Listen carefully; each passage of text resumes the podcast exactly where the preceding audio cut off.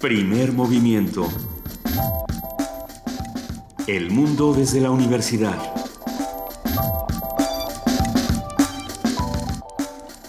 Buenos días a todos los que nos están escuchando a través del 96.1 de FM, del 860 de AM y de www.radionam.unam.mx.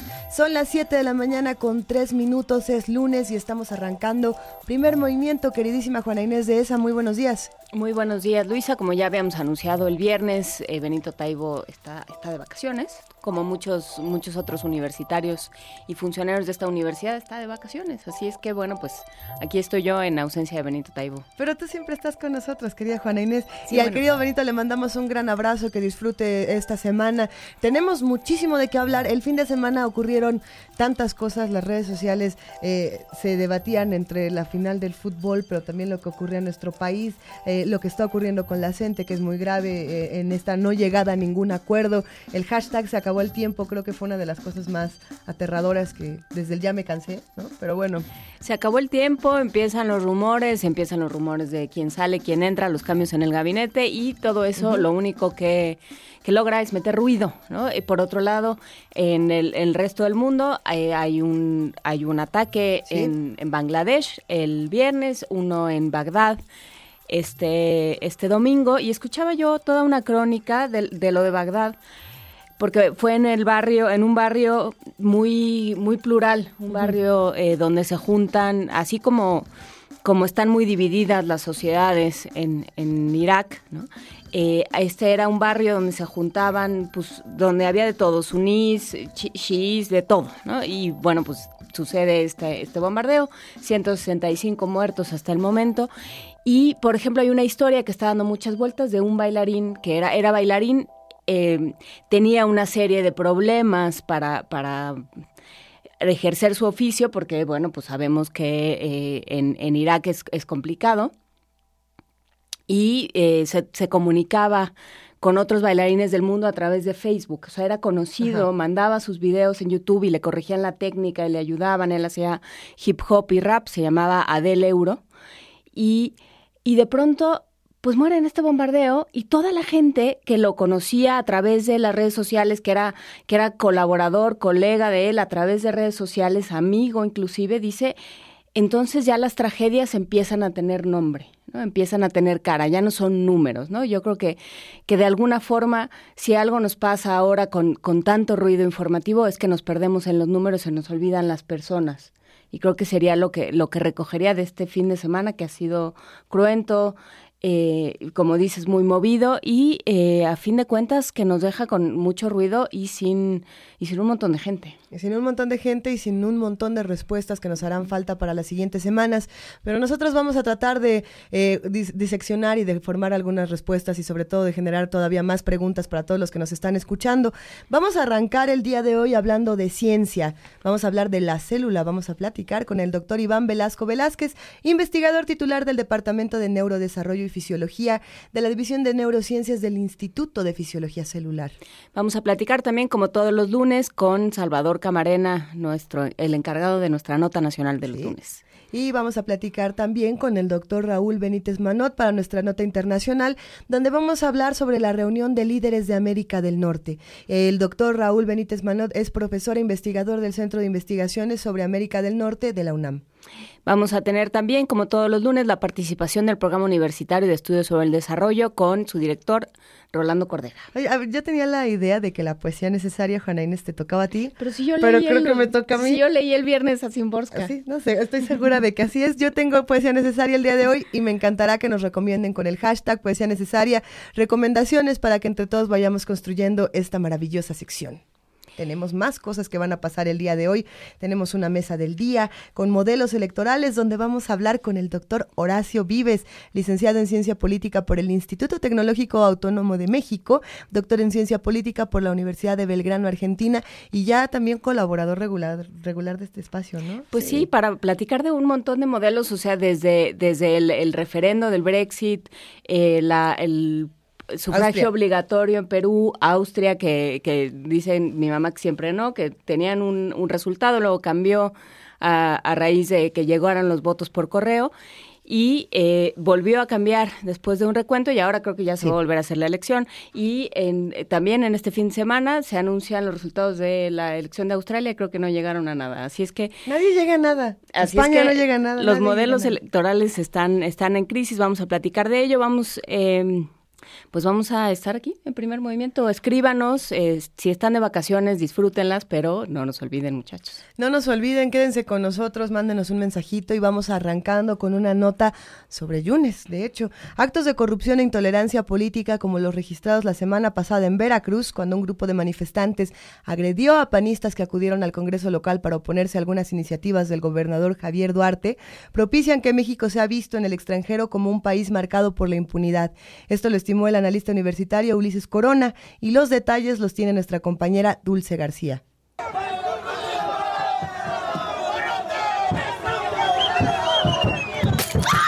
La semana pasada, Miguel Ángel Yunes, gobernador electo de Veracruz, Ricardo Anaya Cortés, dirigente nacional del PAN, y Santiago Krill, coordinador de procesos electorales del Blanquiazul, fueron agredidos con piedras, palos y botellas por simpatizantes de la organización priista de los 400 pueblos. Los hechos, en opinión de Ulises Corona Ramírez, académico de la Facultad de Ciencias Políticas y Sociales de la UNAM, dejan ver que la política en México se debe reivindicar. Con la ética y también con la vigencia del Estado de Derecho. Y en estos casos no hubo ni ética ni tampoco existió Estado de Derecho. Me parece que la acción del eh, gobernador de Duarte es incongruente, parecería ser que efectivamente se está cubriendo de impunidad lo mucho que de corrupción pudo haber tenido ese Estado. Los panistas acudieron al Congreso de Veracruz para manifestarse contra las iniciativas de ley del gobernador Javier Duarte, pues según dicen, le permitirían no ser investigado por presunto desvío de recursos públicos cuando deje el cargo. La ciudadanía mexicana está harta de corrupción y también de impunidad. Parecería ser que el propio Estado mexicano no tiene la fuerza y la contundencia para poner un hasta aquí, hacer un alto en el camino y revisar los muchos actos de que la sociedad se esté inconformando. Eh, la elección última pasada nos dio cuenta de que ese voto anti-PRI no es una cosa más que un voto antisistema político.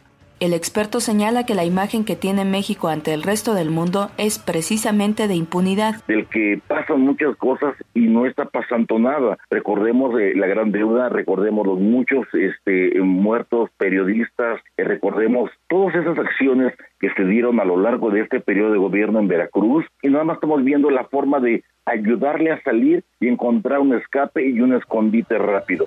Ante hechos de este tipo, el doctor Corona recomienda a la sociedad informarse y discutirlos para vislumbrar otro México. Para Radio UNAM, Dulce García.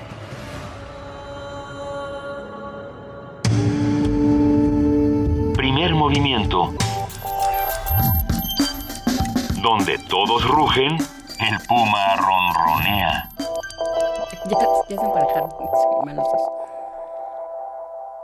Aquí estamos, seguimos aquí en primer movimiento después de esta primera nota a las 7 de la mañana con 11 minutos y vamos a escuchar una canción para niños, Juana Inés. Vamos a escuchar una canción de Piero, no se preocupe, no es Llegando Llegaste. Ah, ¿no? No, no es Si llovía y llovía, aunque sería una muy buena temporada para poner y llovía y Como que ayer nos quedaba perfecto, ¿no? Los que nos quedamos este, en la inundación, nos quedamos a vivir ahí.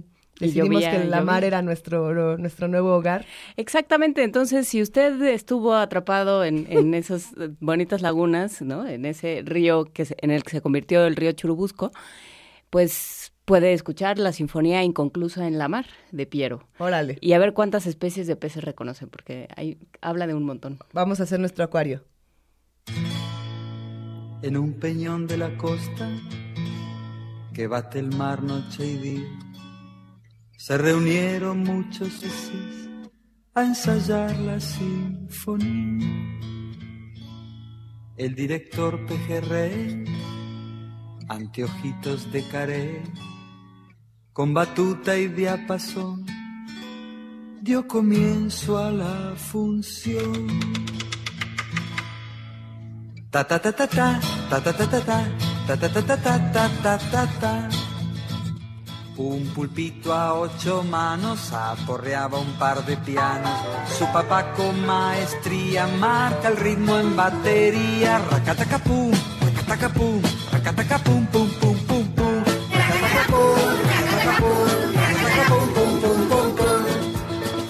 Toca la flauta una foca en lo alto de la roca. Becerrucho más abajo, rasquetea el contrabajo. Bom bom bom bom bom bom bom bom bom bom bom bom bom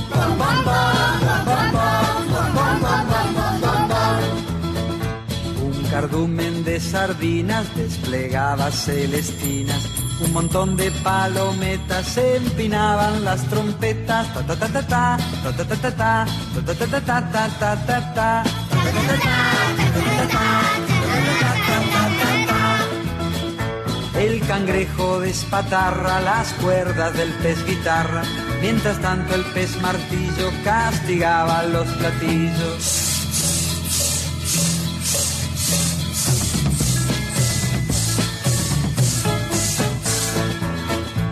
Una vieja tararira trata de afinar su lira, mientras un checo lenguado toca el arpa de costado, blan blan blan, blan blan blan, blan blan blan, blan blan blan, blan blan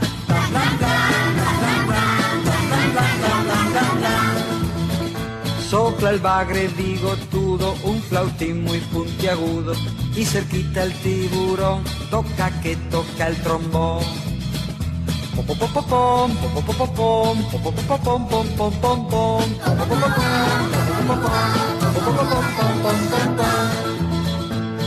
Una fila de delfines atacaba los violines.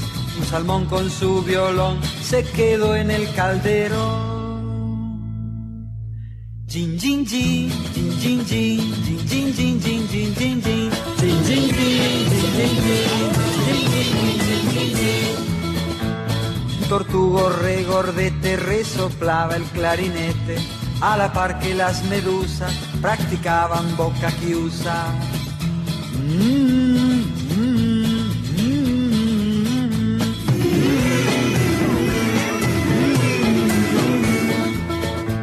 De repente un ola enorme, gran viento huracanado, barre con toda la orquesta, instrumentos y pescados. Esto no fue un maremoto, ni tampoco fue un ciclón. Fue la gran ballena sorda que acabó con la función. Aprovechemos, chicos, la ballena ya se fue. A ver, a ver, a ver la batería.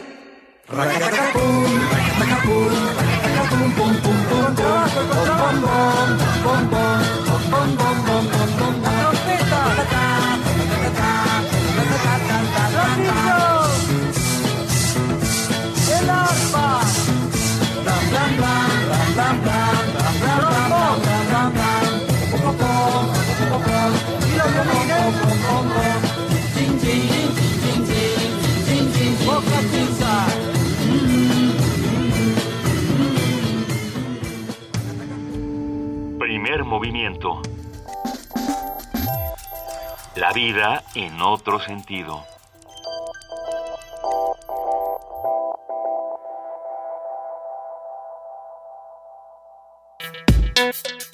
Lunes de Ciencia. La estructura orgánica más pequeña es la célula.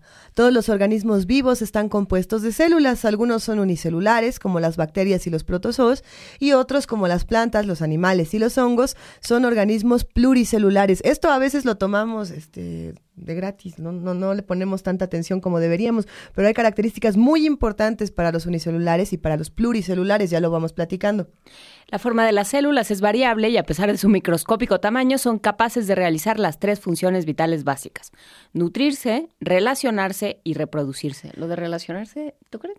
Ahorita vamos a preguntar. Sí, se relacionan bien. La nutrición implica la incorporación de los alimentos al interior de la célula, transformarlos y asimilar las sustancias para el desarrollo celular.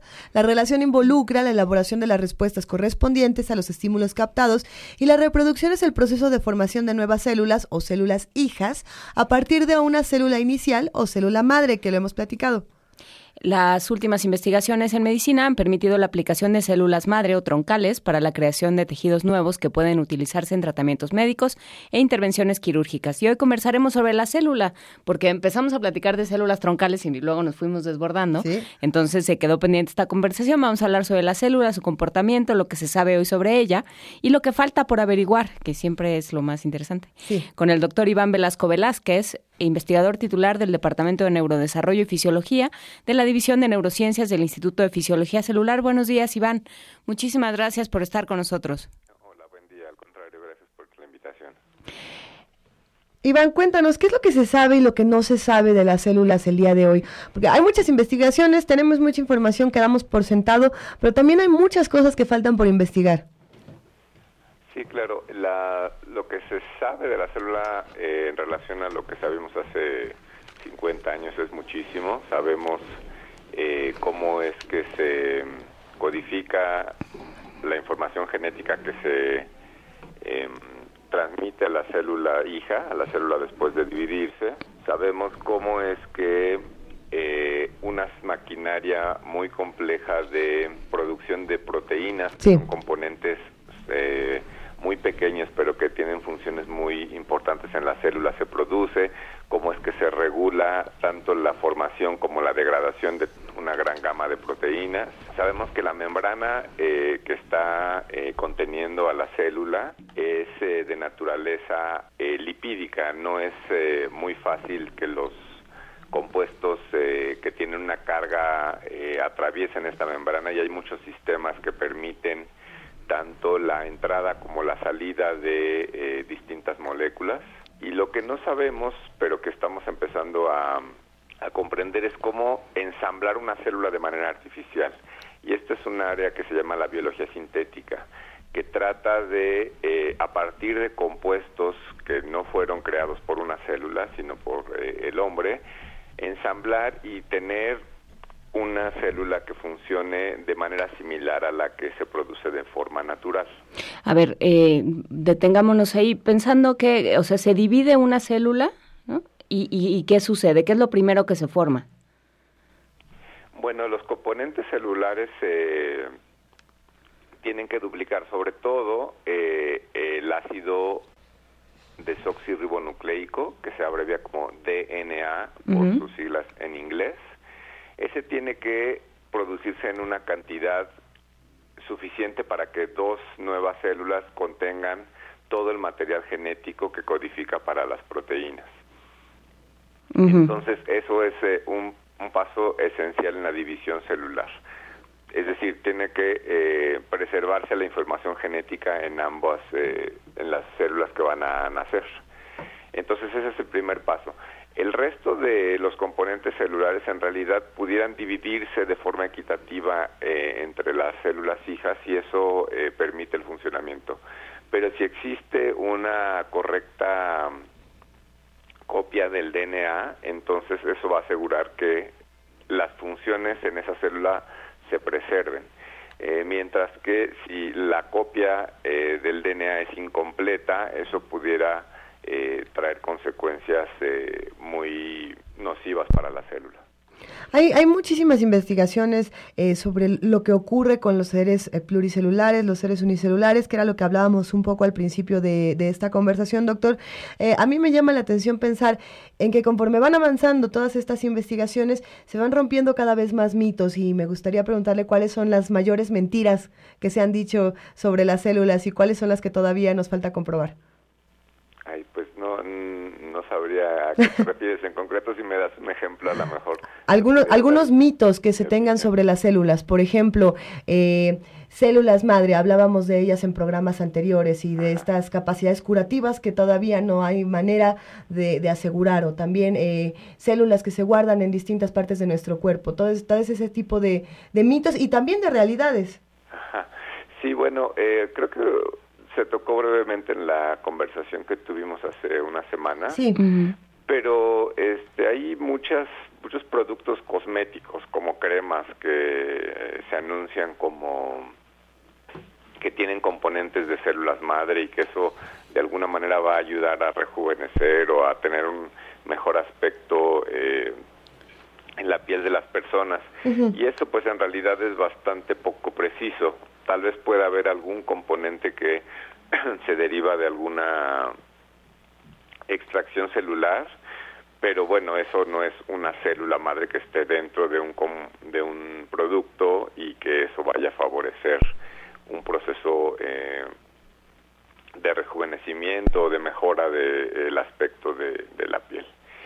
Eh, la otra cosa que yo creo que no tocamos la, vez pasada y que es realmente muy relevante es eh, el papel de las células troncales en el cáncer. Esa es otra cosa que este, se ha empezado a, discutir mucho en los últimos años. Y como eh, como ustedes saben muchos de los cánceres son tratados ya sea con quimioterapia o radioterapia o con eh, extracción quirúrgica del tumor cuando está bien localizado pero eh, aún con, con esos tratamientos que teóricamente deberían eliminar completamente a todas las células cancerosas después de, de estos tratamientos los pacientes generan una, un nuevo tumor. Y esto se está postulando eh, que puede ser eh, debido a la presencia de células troncales.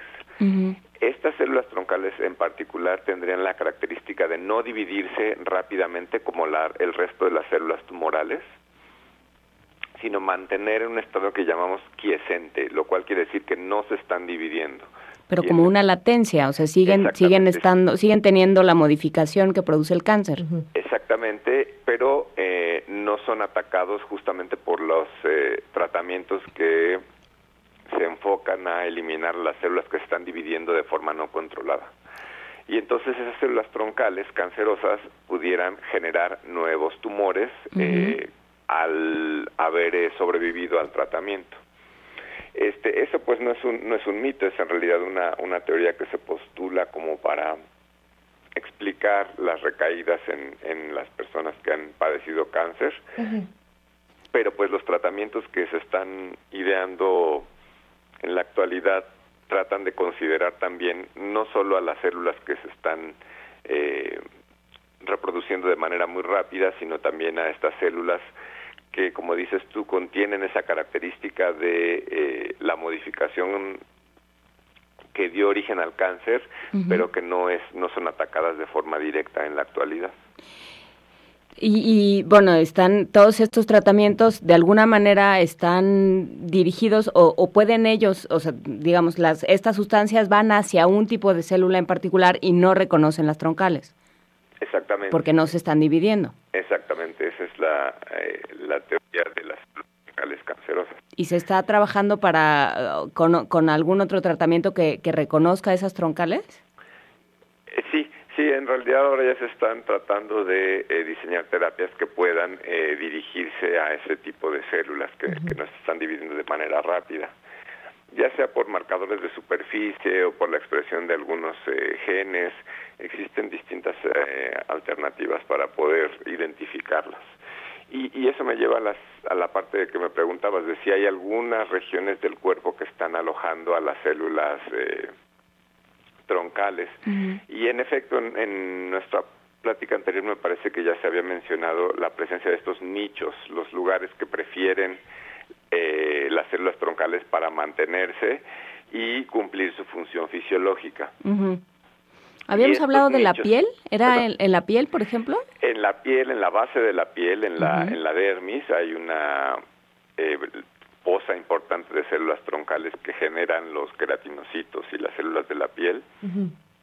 En el músculo están eh, intercaladas entre las fibras musculares, células muy pequeñas, se llaman células satelitales, y esas eh, en realidad eh, tienen un comportamiento similar a las cancerosas, no se están dividiendo, se, se mantienen eh, de manera silenciosa en el músculo, pero al haber un daño lo que ocurre es que estas empiezan a proliferar y comienzan su proceso de diferenciación hasta formar las fibras musculares. en el cerebro también platicamos ya que hay unos regiones muy, muy particulares del cerebro adulto de todos los mamíferos en donde residen las células troncales. Las células hematopoyéticas están en la médula ósea de los huesos largos, como la cadera o las piernas, y eh, pues ahí permanecen eh, durante periodos muy largos y empiezan después de que se requiere eh, un proceso de división celular que los lleva a diferenciar y a producir las células especializadas. Entonces sí parece haber dentro de nuestro cuerpo sitios preferenciales de alojar a estas células troncales eh, previo a su diferenciación. A ver, y, y ya este, desviándonos y no desviándonos en realidad, eh, hablaba doctor Iván Velasco, investigador del Departamento de Neurodesarrollo y Fisiología de la División de Neurociencias del Instituto de Fisiología Celular, platicaba sobre esta biología sintética, esta, eh, lo llamó ensamblar, este proceso que lleva a ensamblar una célula. ¿De, de dónde sale esta idea y en qué vamos con esa investigación? ¿Cómo se está haciendo? Hasta el momento, bueno, la idea sería eh, el tratar de usar el conocimiento que tenemos para producir una célula que tenga un funcionamiento mínimo eh, parecido al que tienen las, las células producidas de forma natural. Entonces, eh, se han identificado genes que se requieren para un funcionamiento mínimo lo que platicabas tú al inicio, eh, nutrirse, el relacionarse a lo mejor eh, tendría que ser un grado de complejidad mayor y el dividirse creo que tampoco se ha conseguido. Lo que se ha eh, podido realizar es tener eh, los componentes ensamblados, digamos, y eso eh, constituiría eh, los ácidos nucleicos, tanto DNA como RNA, proteínas y la membrana que está eh, cubriendo esta célula. Esta célula es evidentemente una célula muy sencilla, algo parecido a una bacteria, que no tiene un núcleo identificable, es un eh, cromosoma en realidad que tiene el, DNA y eh, se ha podido generar una célula artificial parecida a una bacteria, pero que no ha podido mantenerse viva durante generaciones subsecuentes es decir, la parte de reproducción todavía parece que no se ha conseguido. Pero estamos eh, justamente eh, utilizando el conocimiento que nos ha eh, permitido entender todos estos procesos para tratar de producir un organismo que sea mm, perfectamente artificial. Doctor, nos están empezando a llegar preguntas en nuestras redes sociales y nos preguntan por ahí qué pasa con los organismos unicelulares, es decir, si se vuelven más simples a partir de eh, el menor número de células o si, o si son igual de complejos que un organismo con el mismo número o un número mayor.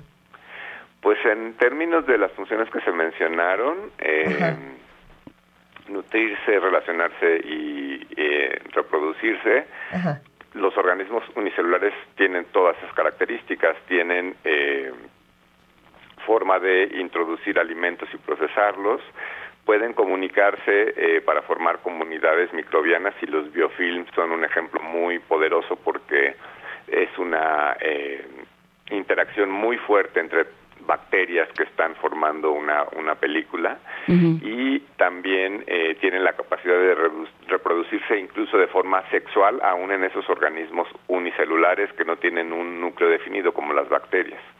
Entonces, digamos, esas funciones eh, están presentes en todos los, los seres vivos, este, no importando si están constituidos por una célula o por muchas, y tampoco importando si son eh, eh, eucariontes, que es como se les denomina las células que tienen núcleo, o procariontes, que son eh, todas las bacterias que no tienen un núcleo bien definido. Entonces, ¿dónde tienen las bacterias? O sea, porque hablábamos el otro día de esta superbacteria, estas, estas bacterias que se vuelven resistentes a todos los antibióticos. Las dueñas de todas mis pesadillas. Las dueñas de todas tus... Bueno, no, también hay, hay otros seres en tus pesadillas, además de las bacterias, Luisa, pero eh, pero entonces comparten, o sea, parte del problema es que comparten fácilmente información genética. Sí, y también pueden desarrollar la resistencia a esos antibióticos. Una vez que son sometidas a un compuesto que les hace daño, tratan de producir eh, una proteína o algún componente que neutralice a ese eh, compuesto nocivo para la bacteria.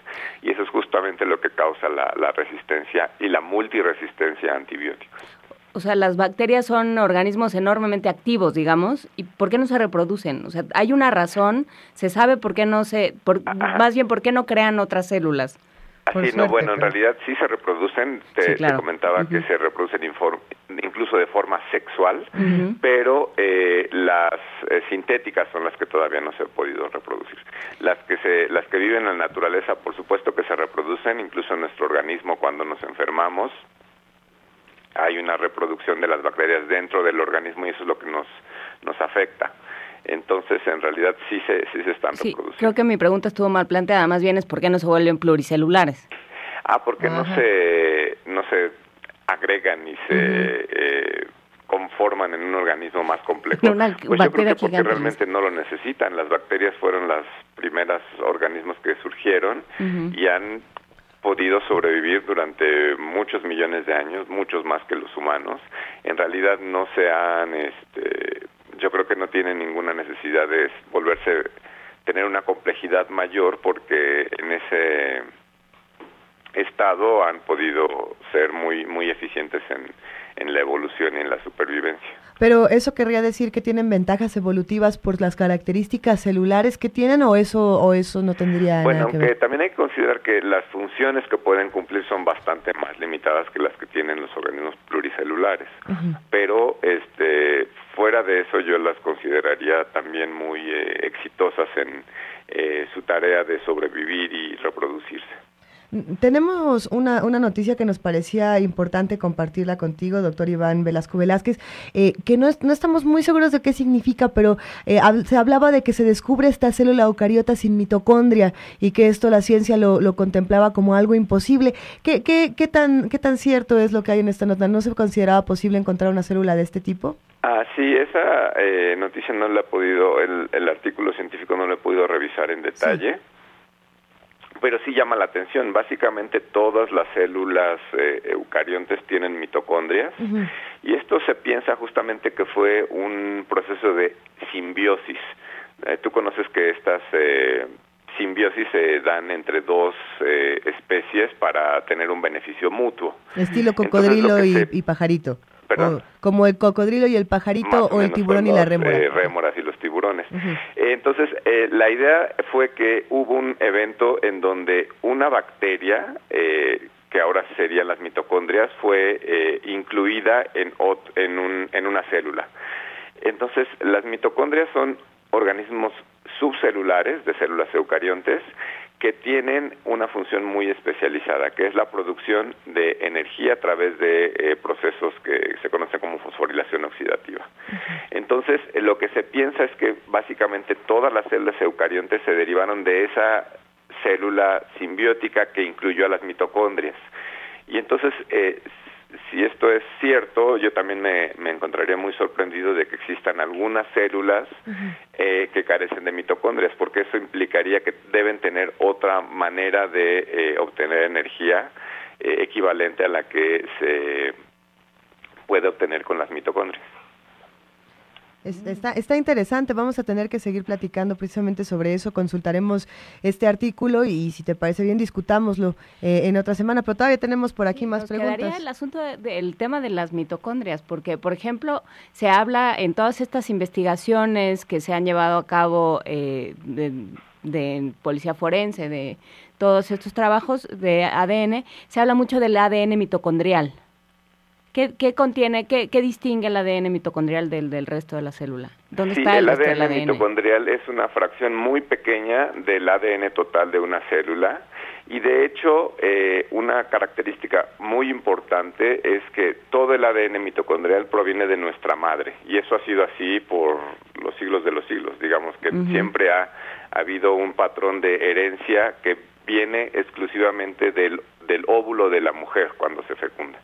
Entonces, en nuestro caso, eh, cuando existe la fecundación, el espermatozoide penetra al, eh, al óvulo de, de la mujer, pero solamente puede entrar el núcleo del espermatozoide. Las mitocondrias de, de esa célula masculina no ingresan al óvulo, de tal manera que siempre las mitocondrias han tenido eh, un origen en el óvulo.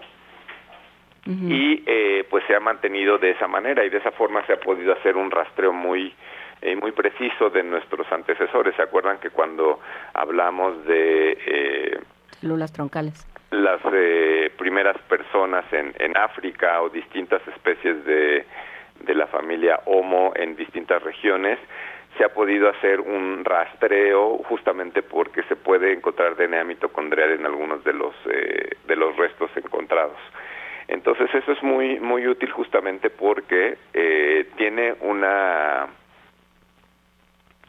serie pequeña de genes, en realidad son algunos genes que se están eh, codificando en ese DNA mitocondrial y eh, eso ha permitido la identificación de eh, pues de personas en distintas fases aún cuando ya han fallecido.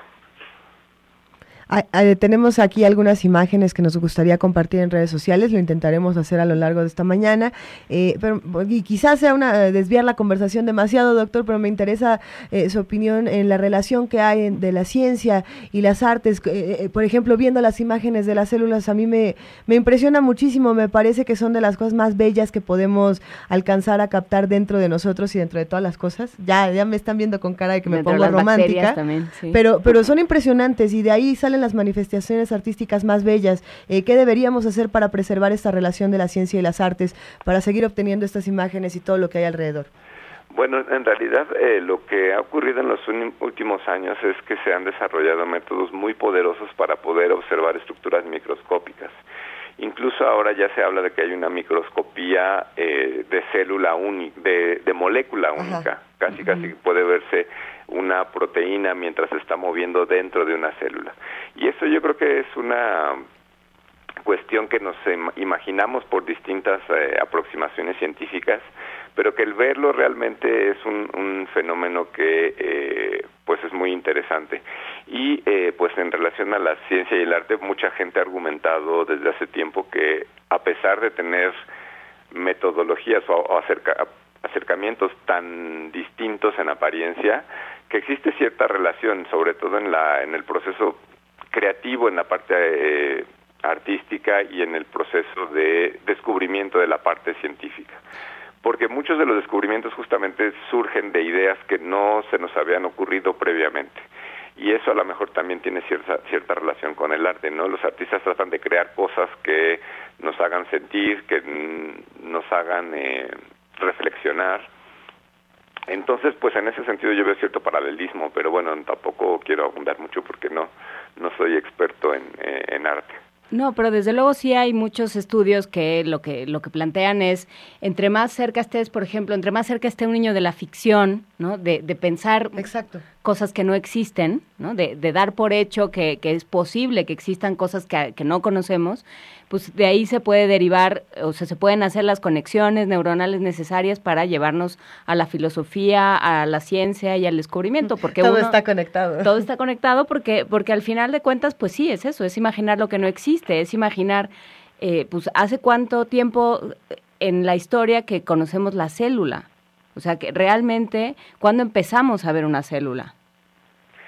Yo creo que desde la eh, creación del microscopio, y eso no me acuerdo exactamente cuándo fue, pero se tiene, debe tener ya más de un siglo, como 120 años. Pero ¿cuántos, ¿cuántos siglos pasamos como especie sin saber cómo estábamos hechos, ¿no? Sin que nadie supiera, sin que, o sea, todos estábamos imaginando como especie cómo estábamos hechos y cómo funcionábamos, y las teorías de los humores y los planetas y estas cosas. Sí, claro. Y bueno, ya para terminar esta conversación, eh, además del arte, también la filosofía y la ética están muy vinculadas con la ciencia y en estos temas eh, especialmente pienso en el CRISPR, en este, en, en este mecanismo que ya nos permite meternos a la célula y empezar a jugar con el ADN y empezar a modificar genes. ¿Qué discusiones tenemos que tener a nivel de, ética celular, por ponerlo en esos términos? Bueno, este, en relación a, a esta pregunta, eh, recientemente en el Reino Unido se dio una discusión muy fuerte porque eh, se estaba planteando la posibilidad de tener eh, bebés que provinieran de tres padres. ¿Qué quiere decir esto? Que eh, el DNA eh, masculino y el femenino, el DNA del núcleo, provendrían de una persona, pero eh, las mitocondrias provendrían de una tercera mujer. Y esto se realiza sobre todo cuando existen padecimientos asociados al DNA mitocondrial de una mujer.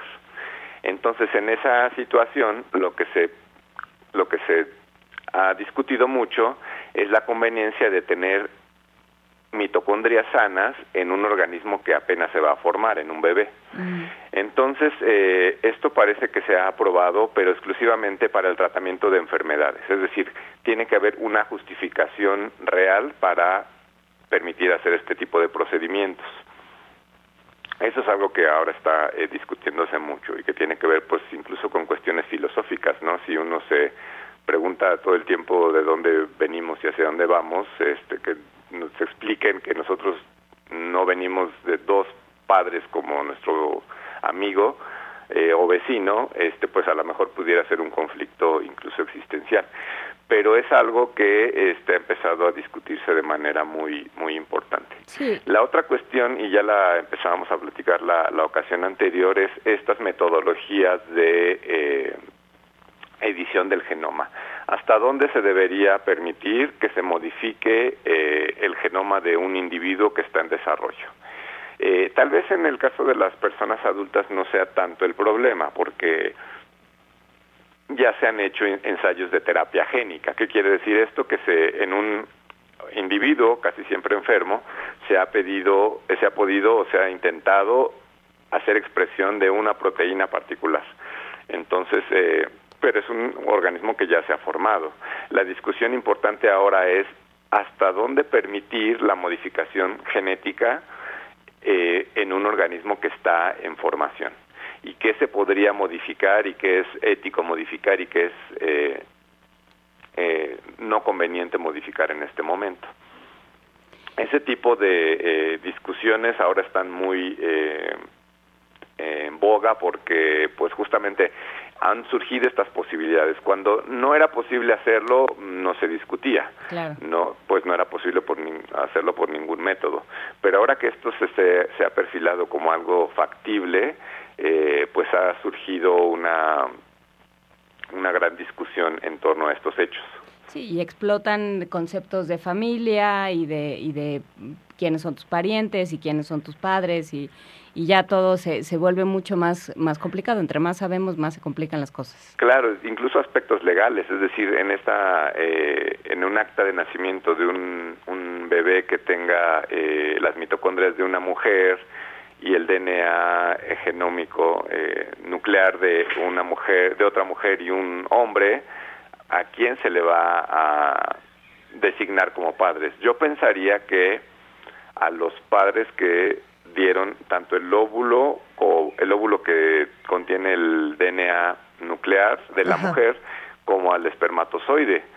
Pero pues no hay que eh, negar el hecho que las mitocondrias provienen de otra persona. Entonces, en la parte legal también yo creo que tendría que idearse un mecanismo para que eso quede bien establecido pues ese es trabajo de los de los abogados, los filósofos, los, los científicos y todos los que estamos involucrados en el tema. Y podemos hacer después otra mesa, si estás de acuerdo, Iván, sobre, sobre estas controversias que tienen que ver con el desarrollo celular, pero platiquémoslo en otra ocasión. Eh, te mandamos un gran abrazo, doctor Iván Velasco Velázquez, investigador titular del Departamento de Neurodesarrollo y Fisiología de la División de Neurociencias del Instituto de Fisiología Celular. Como siempre, un placer. Tenemos todavía muchas dudas celulares y nos encantará que nos ayudes a responderlas. Muchas gracias, Luisa y Juana Inés. Juana Inés, nos vemos muy pronto. un abrazo, hasta luego. Gracias, hasta luego. Vamos a escuchar una canción. Esto es Santo Domingo, Rodrigo y Gabriela.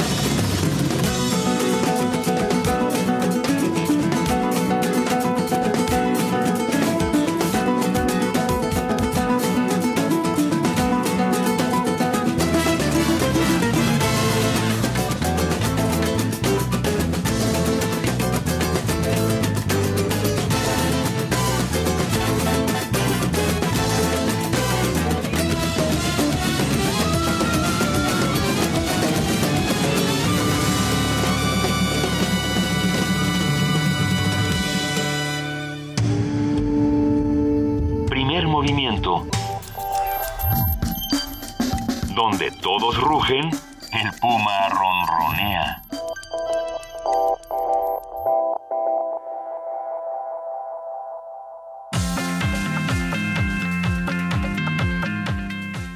Mesa de debate. Todo con educación. Reflexiones sobre la reforma educativa. Profesor René Santiago de Jesús, de la instancia de la Coordinación Nacional de la CENTE, de la sección 14 de Guerrero. Seguirse formando en el esquema general. Eh, ¿Por qué decimos que esta evaluación fue planteada mal? Porque si fuera real de una transformación de educación verdadera de nuestro país, pues no, trae, no tendrían los miles y miles de, federales y militares en, en, las, en, los espacios de evaluación. ¿Qué? Porque ese, el Estado mexicano a qué le está teniendo miedo. O sea, si es una verdadera eh, evaluación que iba a ser para la transformación de la educación, pues no, no tendría nada de todo eso, esquema policiaco, porque también eso se entra dentro de una represión psicológica hacia los compañeros que van a presentar el examen. Y todo eso, por eso el manejo que, que ha utilizado la Secretaría de Educación para todo este esquema, hay realmente los argumentos que no. Y para dentro de este esquema colegiado que está, se está promoviendo desde de los actores principales, es que realmente van a ver las deficiencias de los compañeros y capacitarse más. Pero ¿cómo se van a capacitar? Por los intercambios del mismo colegiado y la construcción de mejorar y cómo ir mejorando la construcción del mejoramiento de la educación. Mesa de debate. Todo con educación. Reflexiones sobre la reforma educativa. Primer movimiento. La vida en otro sentido. 7.55 de la mañana, Luisa Iglesias, en este lunes 4 de julio. Si usted tenía que estar en algún lugar a las 9 de la mañana, pues apúrese. Llámense a bañar. O, no, o no. O, tómeselo con calma y ya no llegue y pues bueno, así. No, no, no ¿qué, ¿qué, clase de consejos? Nos escribieron unos tweets bien interesantes de hallazgos científicos. Ah, es, es, muy bueno hablar de las células a esta hora de la mañana eh, porque nos vamos despertando de buena manera. Nos hablaban del, del hallazgo del microscopio. Sí, eh, Vania Nuche, que está, está a las vivas en nuestras redes sociales, nos mandó la información. En mil, 1655 se construyó el primer microscopio. Lo cual es interesante si lo pones en contexto y piensas que Sor Juana, depende a quién le creas, nació en 1649 o 1651, cualquiera de las dos, pero nació al mismo tiempo casi que el microscopio. Y, y ella tan microscópica con sus... Y ella tan interesada por la ciencia. Entonces, pues sí, ahí todo un tema. Es que a mí me encantaría tener una mesa más adelante. Me encanta cómo voy proponiendo mesas así. yo, sí, yo las escribo. Pero una mesa precisamente de eso, de la poesía y la ciencia, y de las manifestaciones artísticas relacionadas con la ciencia, que era lo que estábamos platicando con el doctor Iván Velasco Velázquez. Es decir, tenemos muchas maneras de acercarnos. Una de ellas es eh, la difusión científica a través de, de revistas, de ensayos, de videos, de muchas tecnologías nuevas que se han, que se han hecho precisamente para esto. Pero cuando tomamos, por ejemplo, a Sor Juana o a otros poetas que realmente le entraban a la ciencia con todo, todos los poetas que hablan de matemáticas, por ejemplo. O de astronomía. De astronomía. Y que uno podría catalogarlos hasta en, poesía científica. Es que no sé si existe esta rama. Y no sé con quién discutirlo, si con un científico o con un poeta. Pues es que yo te diría, escucha primer movimiento, porque en ah. una de nuestras primeras secciones de ciencia hablamos con Carlos López Beltrán, eh, que que es eh, filósofo y eh, me parece que físico y también es poeta y que habló mucho como de esta de esta relación inclusive había una una revista de poesía nos, que se nos recomendó un, libro un libro, ¿verdad? nos recomendó varias cosas, pero podemos volver a platicar del asunto. Porque, ya pasaron muchos años, necesitamos como, como dos casi. Desde luego, porque además esa división, lo hemos platicado también con Pepe Franco muchas veces, eh, con José Franco, el director del, titular de la Dirección General de Divulgación de la Ciencia, esa división es perfectamente artificial, esa nos la, nos la inventamos nosotros para los planes de estudio y, y los premiecitos y, las porras, pero en realidad ahí está, ¿no? Pensando, eh, sí, en, Sor Juan, en todos estos poetas que, investigaban sobre el hermetismo, sobre la alquimia, sobre cómo nos vinculamos todas las especies y, y, todo el universo. Sí, e, esta misma era la plática que tenían Pepe Franco, José Franco y Genei Beltrán cuando hablábamos de los horóscopos. de astronomía y astrología. Astronomía y astrología. Eh, sí, creo, eh, esa conversación fue divertidísima. A ver si podemos encontrar un fragmento y transmitirlo en uno de estos días que estamos de vacaciones y que podemos darnos el lujo de hacer las locuras que se nos ocurren. Eh, pero bueno, si encontramos un libro de poesía y ciencia o si nuestros queridos radioescuchas lo encuentran, por favor, mándenos la liga para poder releerlo y para poder también antologar a todas estas voces que, que nos, han, nos han ayudado tanto a entender la ciencia. Pero bueno, nosotros tenemos muchas cosas todavía que discutir aquí. Queremos invitarlos a que nos escriban. Estamos en arroba P Movimiento, en diagonal, primer movimiento UNAM. Hoy no tenemos teléfono, después vamos a volver a tener teléfono. Lo que pasa es que... Eh, está en mantenimiento. Está en mantenimiento porque luego explotan luego regresan y así. Eh, pero bueno, los invitamos a que nos escriban y sobre todo a que se sumen con nosotros esta comunidad que estamos haciendo en vacaciones, que también es una comunidad eh, sabrosa donde hablamos de todo tipo de conocimientos sin restricciones. Sí, si usted tiene la ventaja de escucharnos en pijama, pues también mándenos una foto de su pijama. Foto eh, de la pijama. Entre otras cosas, porque si no, Vania Nuche empieza, empieza a tener malos pensamientos. Entonces, pónganla a trabajar. Manden redes sociales. manifiéstense de alguna manera para que Vania Nuche. Hashtag ayudemos a Vania. ¿Salimos a Vania? Sí. Vamos a una pausa y regresamos a primer movimiento. Primer movimiento. Información azul y oro.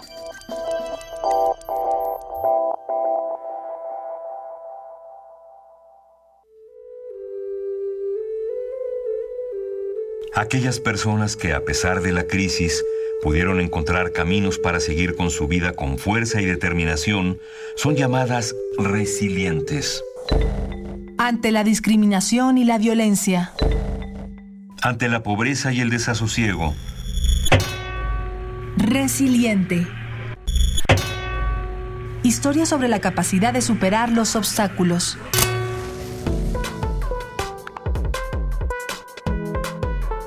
lunes y miércoles a las 3 y media de la tarde. Por el 96.1 de FM. Historia sobre la capacidad de superar los obstáculos. Resiliente. Resiliente. Radio UNAM. Informativo. La UNAM. El Laboratorio de Ciencias Agrogenómicas de la Escuela Nacional de Estudios Superiores León de la UNAM trabaja para conocer el mecanismo molecular que a nivel de genes relaciona plantas de cultivo y sus patógenos para poder combatirlos. Se trata de un grupo de parásitos llamados oomicetos que durante años se consideraron hongos y son más cercanos a las algas cafés y que infectan y destruyen los cultivos de chile, papa, jitomate, aguacate, calabaza, pepino y berenjena en nuestro país. Habla Julio Vega Arreguín, titular de la licenciatura. Estos en realidad son organismos que no son hongos, evolutivamente son más cercanos a las algas, son patógenos pero de plantas. Podemos ir aquí a los campos y buscamos plantas enfermas y en muchas ocasiones encontramos bacterias, insectos, pero también encontramos homicetos patógenos que están acabando con a veces con plantillos completos. Hacemos estudios para ver en términos moleculares qué es lo que hace que, estos patógenos sean, sean tan virulentos y al mismo tiempo estudiamos las plantas para ver cuáles de, las plantas este, pueden tener capacidad de, de resistir a estos patógenos. Nacional.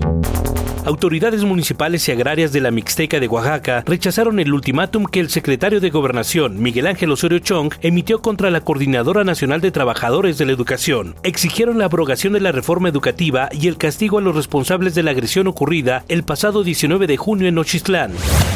La Coordinadora Nacional de Trabajadores de la Educación acordó iniciar este lunes una jornada de lucha de 72 horas que incluirá bloqueos carreteros, mítines y concentraciones en instalaciones de empresas transnacionales, así como el libre peaje en casetas de cobro. Los mentores también acordaron que mañana martes la sección 9 del Magisterio en la Ciudad de México comenzará un paro indefinido de labores y a las 16 horas realizarán una marcha del Ángel de la Independencia al Zócalo.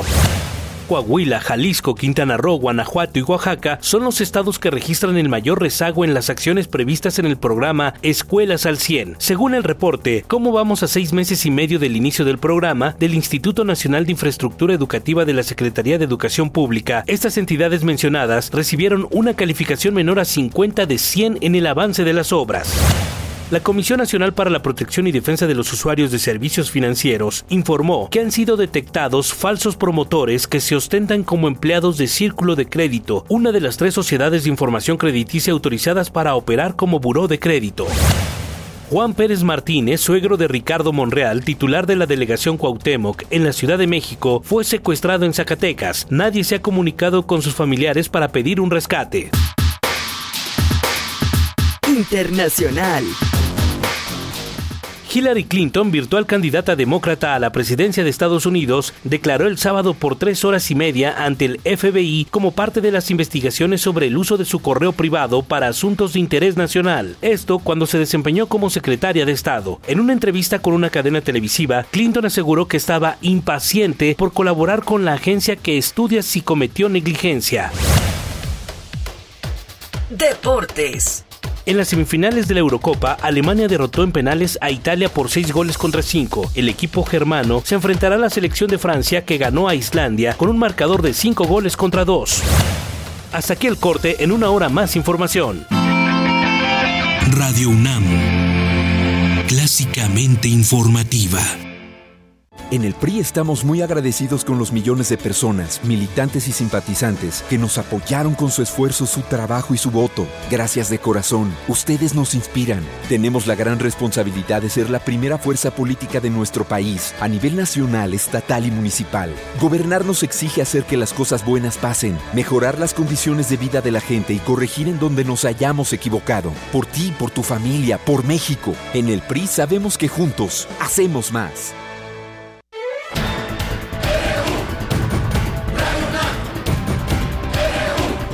Prisma RU, los perfiles del acontecer universitario de México y el mundo en una frecuencia. De lunes a viernes, de 1 a 2 de la tarde. Clásicamente actual. Investigadores universitarios afirman que comer pulpo es bueno para la memoria y si se acompaña con un buen libro, el momento es inolvidable. Como los pulpos, los escritores son más sabrosos en su tinta. En su, tinta.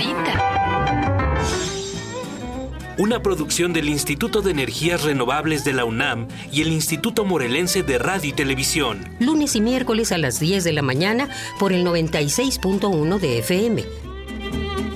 Y si quieres repetir platillo, escúchalo martes y jueves a las 16 horas. ¿Dónde más? Aquí, en Radio UNAM.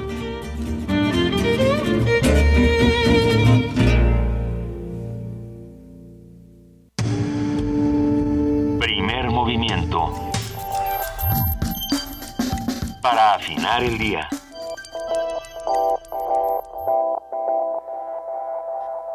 De la mañana con 7 minutos. Seguimos aquí en primer movimiento, transmitiendo a través del 860 de AM y del 96.1 de FM.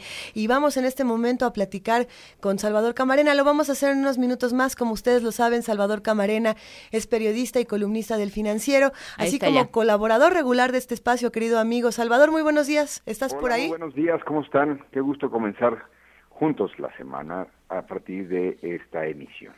Exactamente, Salvador, ¿cómo estás? Buen día. Bien, buenos días a todos. Eh, bueno, una disculpa por... Bueno, esa es la tragedia, ya lo habíamos comentado, eh, o es... Ya me estoy poniendo melodramático y apenas son las 8 de la mañana con 7 minutos. No hay tragedias, hay áreas de oportunidad, Salvador. No, o sea, siempre nos disculpamos, se han dado cuenta, siempre nos disculpamos nosotros por el mal servicio de las telefónicas.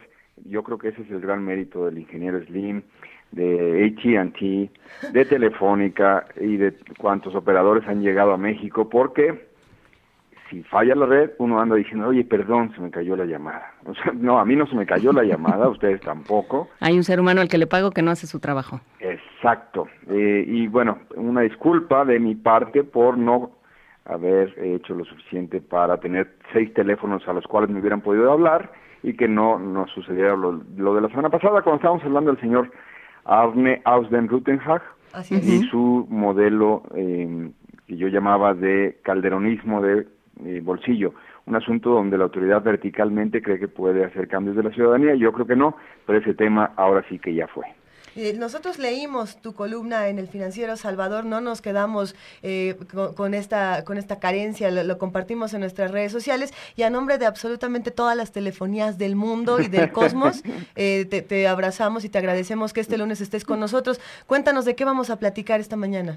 El viernes el secretario de Gobernación salió a los medios a hacer un posicionamiento, a nombre por supuesto del gobierno mexicano, eh, este posicionamiento lo que lo que pues se tradujo en los hechos eh, este primero de julio acompañado del el subsecretario de Desarrollos Humanos de, Derechos Humanos perdonen ustedes del subsecretario de Derechos Humanos Roberto Campa el secretario de Gobernación Miguel Ángel Osorio Chong el lunes eh, dijo que por semanas Oaxaca y Chiapas han vivido una situación compleja y que la sociedad en ambas entidades ha sido víctima de actos que le han lastimado profundamente. Sí.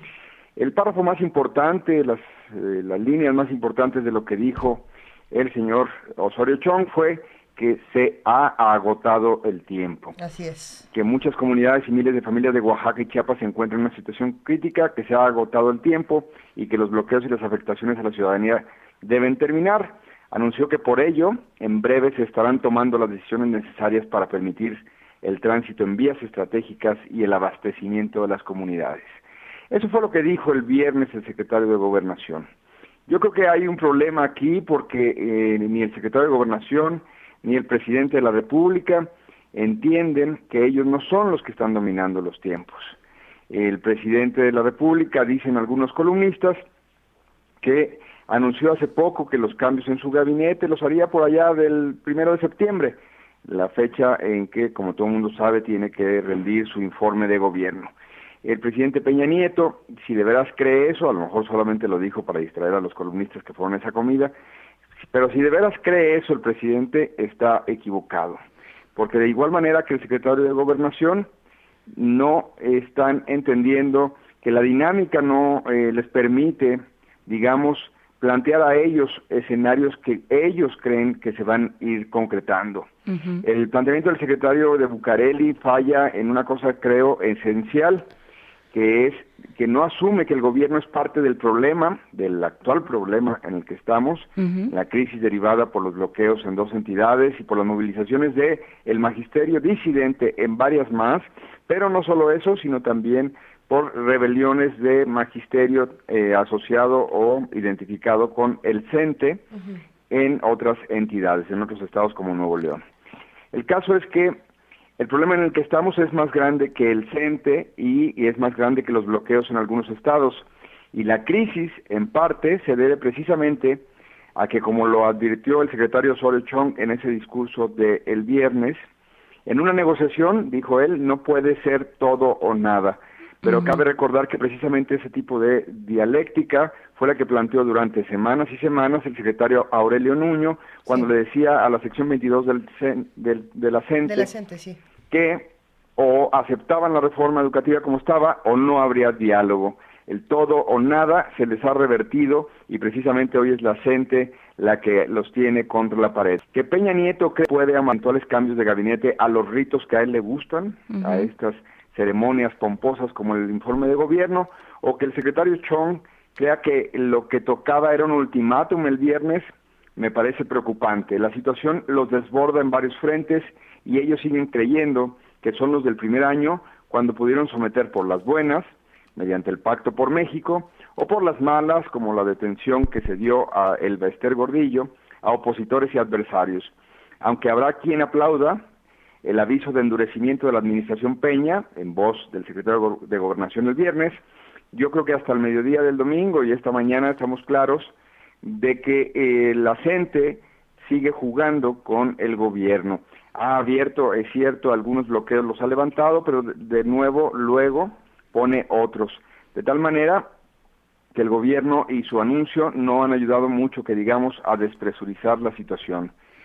Yo creo que el tono del, del secretario de Gobernación eh, no era el adecuado y de nueva cuenta fue respondido de inmediato tanto por obispos en Chiapas como por autoridades municipales en la Mixteca que rechazaron este ultimátum y, y pidieron, llamaron al diálogo. hay algo que está ocurriendo y que está reuniendo a voces tan disímbolas como la de Jorge Castañeda, el ex canciller y, bueno, hoy eh, alguien que quiere lograr una candidatura ciudadana, o como el profesor, el investigador del Colegio de México, Manuel Gil Antón. Castañeda dijo en un artículo la semana pasada en Milenio que tal vez sea el momento de aceptar que no se puede aplicar la misma reforma en todas partes, es decir, que habría que revisar si la reforma educativa podría tener una variante para Chiapas, para Oaxaca, para Guerrero, quizá para Michoacán. Y por otra parte, eh, Gil Antón, eh, del Colegio de México, en un artículo en el Universal el sábado dijo que sin reformar la reforma no habrá solución al problema que se suscitó. Estas dos personas tan disímbolas sin perfil, insisto, están llamando a revisar la reforma educativa. Quizá la única manera de salir del callejón en que estamos y en que el gobierno se ha metido sea permitiendo que otros ayuden a encontrar una solución al problema que ellos, que ellos solo han empeorado con su estrategia que yo considero miope y con su olímpico desdén a el hecho de que a dos semanas de los hechos de Nochistlán no tenemos una versión oficial satisfactoria sobre qué pasó ahí, ni siquiera tenemos una versión de cuántos muertos y heridos realmente hubo, y el gobierno sigue jugando al ultimátum cuando no ha sido capaz de decirnos qué sí hizo y qué no hizo la Policía Federal hace dos semanas en Nochistlán. Sí. Salvador, yo me, me quedo con, con, dos temas, ¿no? Por un lado, eh, preguntar si, si, si, tiene derecho, si tiene, si tiene estatura el, el gobierno, creo que lo, acabas de responder, ah, para decir que se agotó el tiempo. No, no, el, el tiempo no se agota, o sea, tenemos, tenemos tiempo, ¿no? Y tenemos tiempo Todavía no nos matan, o sea. Sí, o sea, tenemos tiempo, tenemos una discusión en la mesa y tenemos voces como, como la de Gil Antón, que en los micrófonos de, de Radio UNAM y, de, y frente a las cámaras de TV UNAM dijo, llamó a los legisladores, ni siquiera a al Ejecutivo, llamó a los legisladores a revisar la, reforma y a realmente hacerla bien, dando una serie de argumentos. De veras hay que regresar a esa emisión. Eh, de, de, todo con educación porque dan una serie de argumentos pasando por, eh, por problemas como la lengua materna en este país que, que asumimos que es el español y que entonces eh, evaluamos en español y no es justo y, y, nos, y nos saca en desventaja a una enorme parte de la población de manera muy injusta, eh, pasando por por qué así, por qué, qué se está haciendo con los maestros, realmente a dónde va la reforma y por qué la ley está trunca y está mal hecha, ¿no? Lo, lo dicen tanto los maestros como los académicos. ¿no? Entonces, realmente hay ahí ya una, un cuerpo de, de, investigación y de argumentos que no pueden decir que no caben, que no pueden decir ya se agotó y, y eso ya no cabe. Estamos hablando de la educación de México. ¿no? Entonces, hay estamos voces... hablando de una crisis, estamos uh -huh. hablando de un momento en donde, en efecto, yo creo que al gobierno le urge saber que tiene que pedir ayuda y a otras instancias, en, eh, como ya señalabas lo que propone el investigador del Colegio de México, Manuel Gil Antón, a otras instancias les corresponde acercarse a ayudar, pero hacerlo de, de verdad, hacerlo con ánimo constructivo, eh, no nada más para, para la fachada, no nada más para, para un montaje. Uh -huh. Por ahí, eh, pues algunos creemos que es tiempo de que se haga la que se revise la posibilidad de una unidad, de una instancia como en su tiempo fue para la crisis de Chiapas de eh, la Comisión de Concordia y Pacificación, la COCOPA. Es una idea, es una propuesta, es un señalamiento ahí de algo que sí ha funcionado, uh -huh. que en su momento hizo que una crisis bajara de, de temperatura, que una circunstancia tuviera un espacio de diálogo y mediación, y pero había una condición muy importante. Los integrantes de esa comisión tenían una estatura, un perfil, una trayectoria. El otro día el Senado de la República eh, quiso formular una comisión en, para darle seguimiento a estos hechos y lo preside ni más ni menos que Mariana Gómez del Campo. Sí. Mariana Gómez del Campo y Luis H. Álvarez, por decir algún integrante de la COCOPA de hace veintitantos años, ustedes juzguen las diferencias en, en estatura, no seas, trayectoria, no canalla, este, no, no, no, pues sí, digo, si toda a lo la más razón. que podemos tener es a Mariana Gómez del Campo como representante para este problema, entonces el problema creo que es mayúsculo, uh -huh. todavía más de lo que pensábamos. Uh -huh. Mariana Gómez del Campo es senador de la República, qué duda cabe, nada más que para integrar una comisión que realmente, pues, digamos, haga propuestas, eh, tenga la capacidad de una convocatoria ante la opinión pública, que su voz se escuche, pues necesitamos que sea un legislador o legisladora que eh, por sí misma, por sí mismo, pueda convocar precisamente a un tipo de... Eh, que, que, la gente le atienda, que la gente diga, va a hablar Sutano, va a hablar Perengana, y tal persona, por su trayectoria, por su congruencia, por sus méritos y por su trabajo, ha logrado un reconocimiento independientemente de que tenga un puesto en el Congreso de la Unión. Yo creo que si el gobierno no entiende que necesita ayuda y si no eh, acepta eso, difícilmente entenderá que la situación es mucho más crítica de lo que ellos creen como para decir el tiempo se ha agotado. No, el tiempo en efecto, como ustedes decían, no se ha agotado. Eso es lo que se le pide al gobierno, que agote todas las posibilidades. Y todas las posibilidades para empezar es que rinda cuentas de hechos hace 15 días en Nochistlán. 15 días sin tener una versión oficial. Si me permiten recordar una cosa de la semana pasada, el viernes estuvo el fiscal de Oaxaca en entrevista telefónica ahí en Atando Cabos con Denise Merker y era de miedo su incapacidad de comunicar nada, nada eh, que pudiera eh, darnos alguna pista de que eh, van en el camino correcto. Además hay múltiples testimonios de que las escenas en donde se dieron los hechos no fueron resguardadas debidamente, entonces las pesquisas que pudieron haberse hecho ahí pues van a ser pobrísimas. Estamos en una situación crítica y el gobierno sigue sin entender que, que solo no va a poder y que necesita la legitimidad que le pueden dar otros. Gente que se involucre y que proponga eh, algunas cosas para eh, salir de esta de este problema. Hay cosas para las que sí se puede acabar el tiempo, Salvador, y eso es para las evidencias físicas, en casos como estos, donde manipular eh, información o, manipular eh, eh, cosas que estaban en estos espacios, bueno, pues iba a cambiar muchísimo las investigaciones. A ver, pero leyendo lo que, lo que dice tu columna, lo que le urge al gobierno, que la vamos a compartir en nuestras redes sociales, pues sí cierras con esto que, que bien apuntas en este momento, ¿no? Mientras no digan tenemos un problema y necesitamos ayuda, no va a poder cambiar absolutamente nada. Pero yo me quedo pensando, ¿la respuesta cuál va a ser? Si el fin de semana los dos hashtags más importantes fueron el se agotó el tiempo y Osorio Bang, que eran los dos que estaban eh, circulando ¿Cuál era el segundo? Osorio Bang, como, como disparo. Como, disparo. Como Osorio Pistola, ¿no? Entonces, me lo perdí. Sí, pues esto, estos dos son los dos trending topics, ¿no? Yo me quedo pensando, bueno, todas estas personas, que, ¿qué respuesta van a dar cuando, uh, y todos nosotros, qué respuesta vamos a dar cuando Peña Nieto nos diga, ah, no, pues es que me equivoqué y necesito ayuda? ¿Qué, qué, ¿O qué nos toca? ¿Cuál, ¿Cuál es la respuesta que nos tendría que tocar tener si es que, si es que podemos mantener la templanza? Si es que se puede. Yo creo que, a ver, el, gobierno no se compone nada más de, del poder ejecutivo. Sí, por supuesto. Estábamos hablando del poder legislativo, estamos hablando ahí también de llamados, entre otros, de sectores de la iglesia, sí. eh, que han pedido que haya diálogo, sectores que están acostumbrados a, vivir en estas situaciones, eh, en esas sociedades y que conocen los conflictos de primera mano, como, los obispos de Chiapas. Tenemos, eh, digamos, México es mucho más, mucho más variado, mucho, tiene mucha más estatura que este gobierno federal, entendiendo como ello al Ejecutivo. Tiene gente, cuando yo, perdón, entiendo que haya salido con el subsecretario de Derechos Humanos, el señor Rosario Chong, pero vean las imágenes y cuando veo que sale con su coordinador de asesores, que, a ver, ¿cómo se llama el coordinador de asesores del secretario Rosario Chong? Mm, eh, no sé, avanza la ignorancia. Exacto, y, y van a seguir avanzando porque el señor no tenía una trayectoria antes de ser el coordinador de asesores del secretario de Gobernación.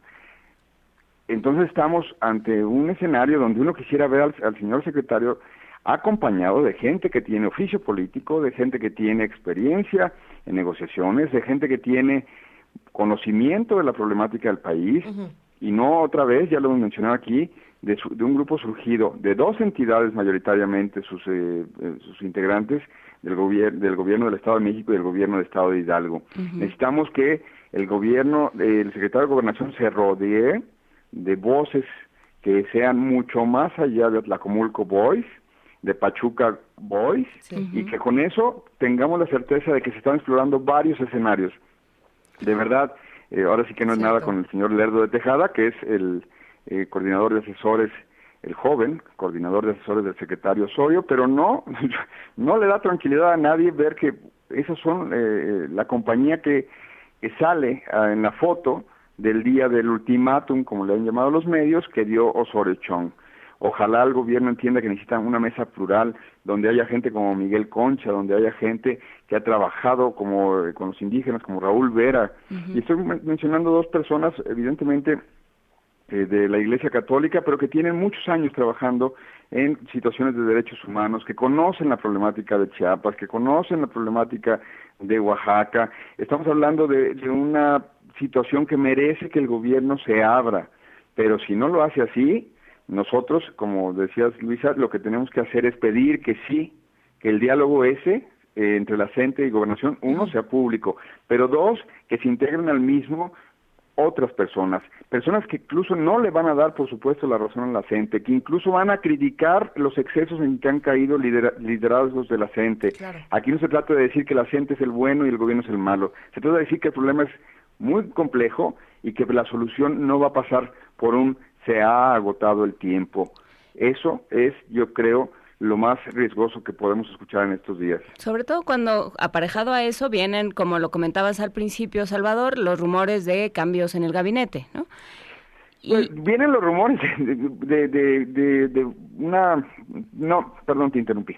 Y, y no, te iba a decir de una figura de la que hemos hablado mucho aquí cuando hablamos de construcción, de, de cultura de paz y de construcción de paz, que es la mediación legítima. No hay mediación legítima en este momento. O, o sea, sí la hay, pero no la han dejado trabajar, ¿no? Que es lo que lo que decías de eh, de Serapaz y de todos eh, y de todos estos eh, organismos de mediación que han intentado hacer este trabajo y que eh, pues no lo ha permitido no lo han permitido las partes o supongo que el gobierno. Eh, ya es que el gobierno no se, no se asume, parte del defecto eh, que yo eh, veo en el discurso del viernes, que no se asume como parte del problema. Es decir, él habla de que la sociedad se ha sentido agraviada, perdón, la sociedad se ha sentido agraviada por no sé si 8, 9, 10 u 11, depende de la cifra que ustedes quieran atender, muertos en Nochistlán. Es decir, si esa es la policía que representa a la so- sociedad a la hora de intervenir en un bloqueo, pues entonces, y si dos semanas después no nos dicen quién falló, porque tiene nombre y apellido, quién dirigía el operativo, cuándo se salió de control, por qué ocurrieron los hechos, si hubo ataques de personas que, que dónde están esas personas y cómo van a ser llevadas ante la justicia. Entonces, el gobierno tiene que asumirse como parte del problema y, en efecto, tiene que llamar a una instancia de mediación para que eso le, le gane credibilidad qué terrible eh, evocar a Carlos Salinas de Gortari, pero hasta él entendió que en la coyuntura del 94 tenía que detener la violencia desde el Estado, tenía que abrir un espacio para el diálogo y de ahí buscar mecanismos para que ese diálogo caminara en algún sentido. De ahí surgió la COCOPA y de ahí sur- surgieron otras instancias de mediación y el protagonismo de personajes como Samuel Ruiz y una serie de mecanismos en donde teníamos la sociedad en tiempo real, y eso que eran años sin redes sociales, el reporte de cómo estaban sentándose a la mesa el gobierno, los mediadores, los observadores y por supuesto en aquel en aquel entonces el Ejército Zapatista de Liberación Nacional. Pues sí, en efecto, habrá que buscar mediadores legítimos y habrá que plantear el diálogo y habrá que quitarse las prisas porque esto no se puede resolver con prisas. Y reconocer que se tiene un problema. Sí, reconocer que se tiene un problema, que hay cosas que sí se tienen que resolver pronto, pero que las, las verdaderas reformas de este país y los las verdaderas soluciones de este país no van a ser eh, con los tiempos del gobierno, ¿no? ni con los tiempos de ni con los tiempos electorales, que es a fin de cuentas la prisa, ¿no? Y con presidente de la República que piensa que está en otra dinámica, en la dinámica de los memes y en la dinámica del, del, cotorreo, eh, en que se han convertido sus giras, y por otra parte eh, no hay una sintonía entre lo que él, el discurso que él plantea y lo que está ocurriendo en los hechos. Pues eh, muchísimas gracias, Salvador Camarena, por eh, compartir esta reflexión con nosotros. Es, como siempre, como lo dices tú, un gusto com- eh, empezar la semana contigo. Gracias igualmente, que estén muy bien. Va un gran abrazo, Salvador. Y ahora nos vamos con música. Vamos a escuchar Siguatatayota. Siguatatayota. Y esto es de la película Leyenda de la Nahuala.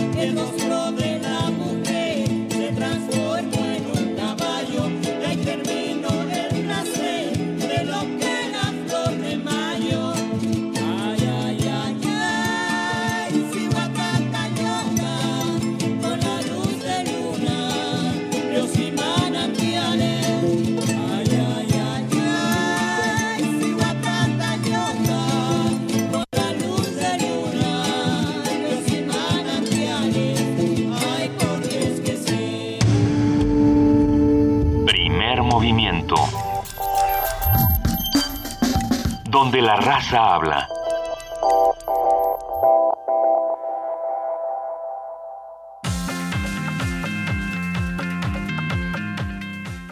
Mesa de debate. Todo con educación. Reflexiones sobre la reforma educativa. Profesor José Raciel Gutiérrez Morales de la sección 18, secretario de Relaciones Exteriores de esa sección de la CENTE Michoacán el Estado mexicano debe escuchar la demanda central, que es mantener la educación pública de este país. Porque nosotros argumentos tenemos bastantes y hemos dicho, nosotros no simplemente es la protesta como en la, en la ciudadanía algunos mencionan de que nosotros somos, este, no, no queremos trabajar o todo eso, no, al contrario, nos fortalece, queremos este, el mejoramiento real y verdadera de la educación de nuestro país. Mesa de debate. Todo con educación. Reflexiones sobre la reforma educativa. Primer movimiento. Donde todos rugen, el puma ronronea.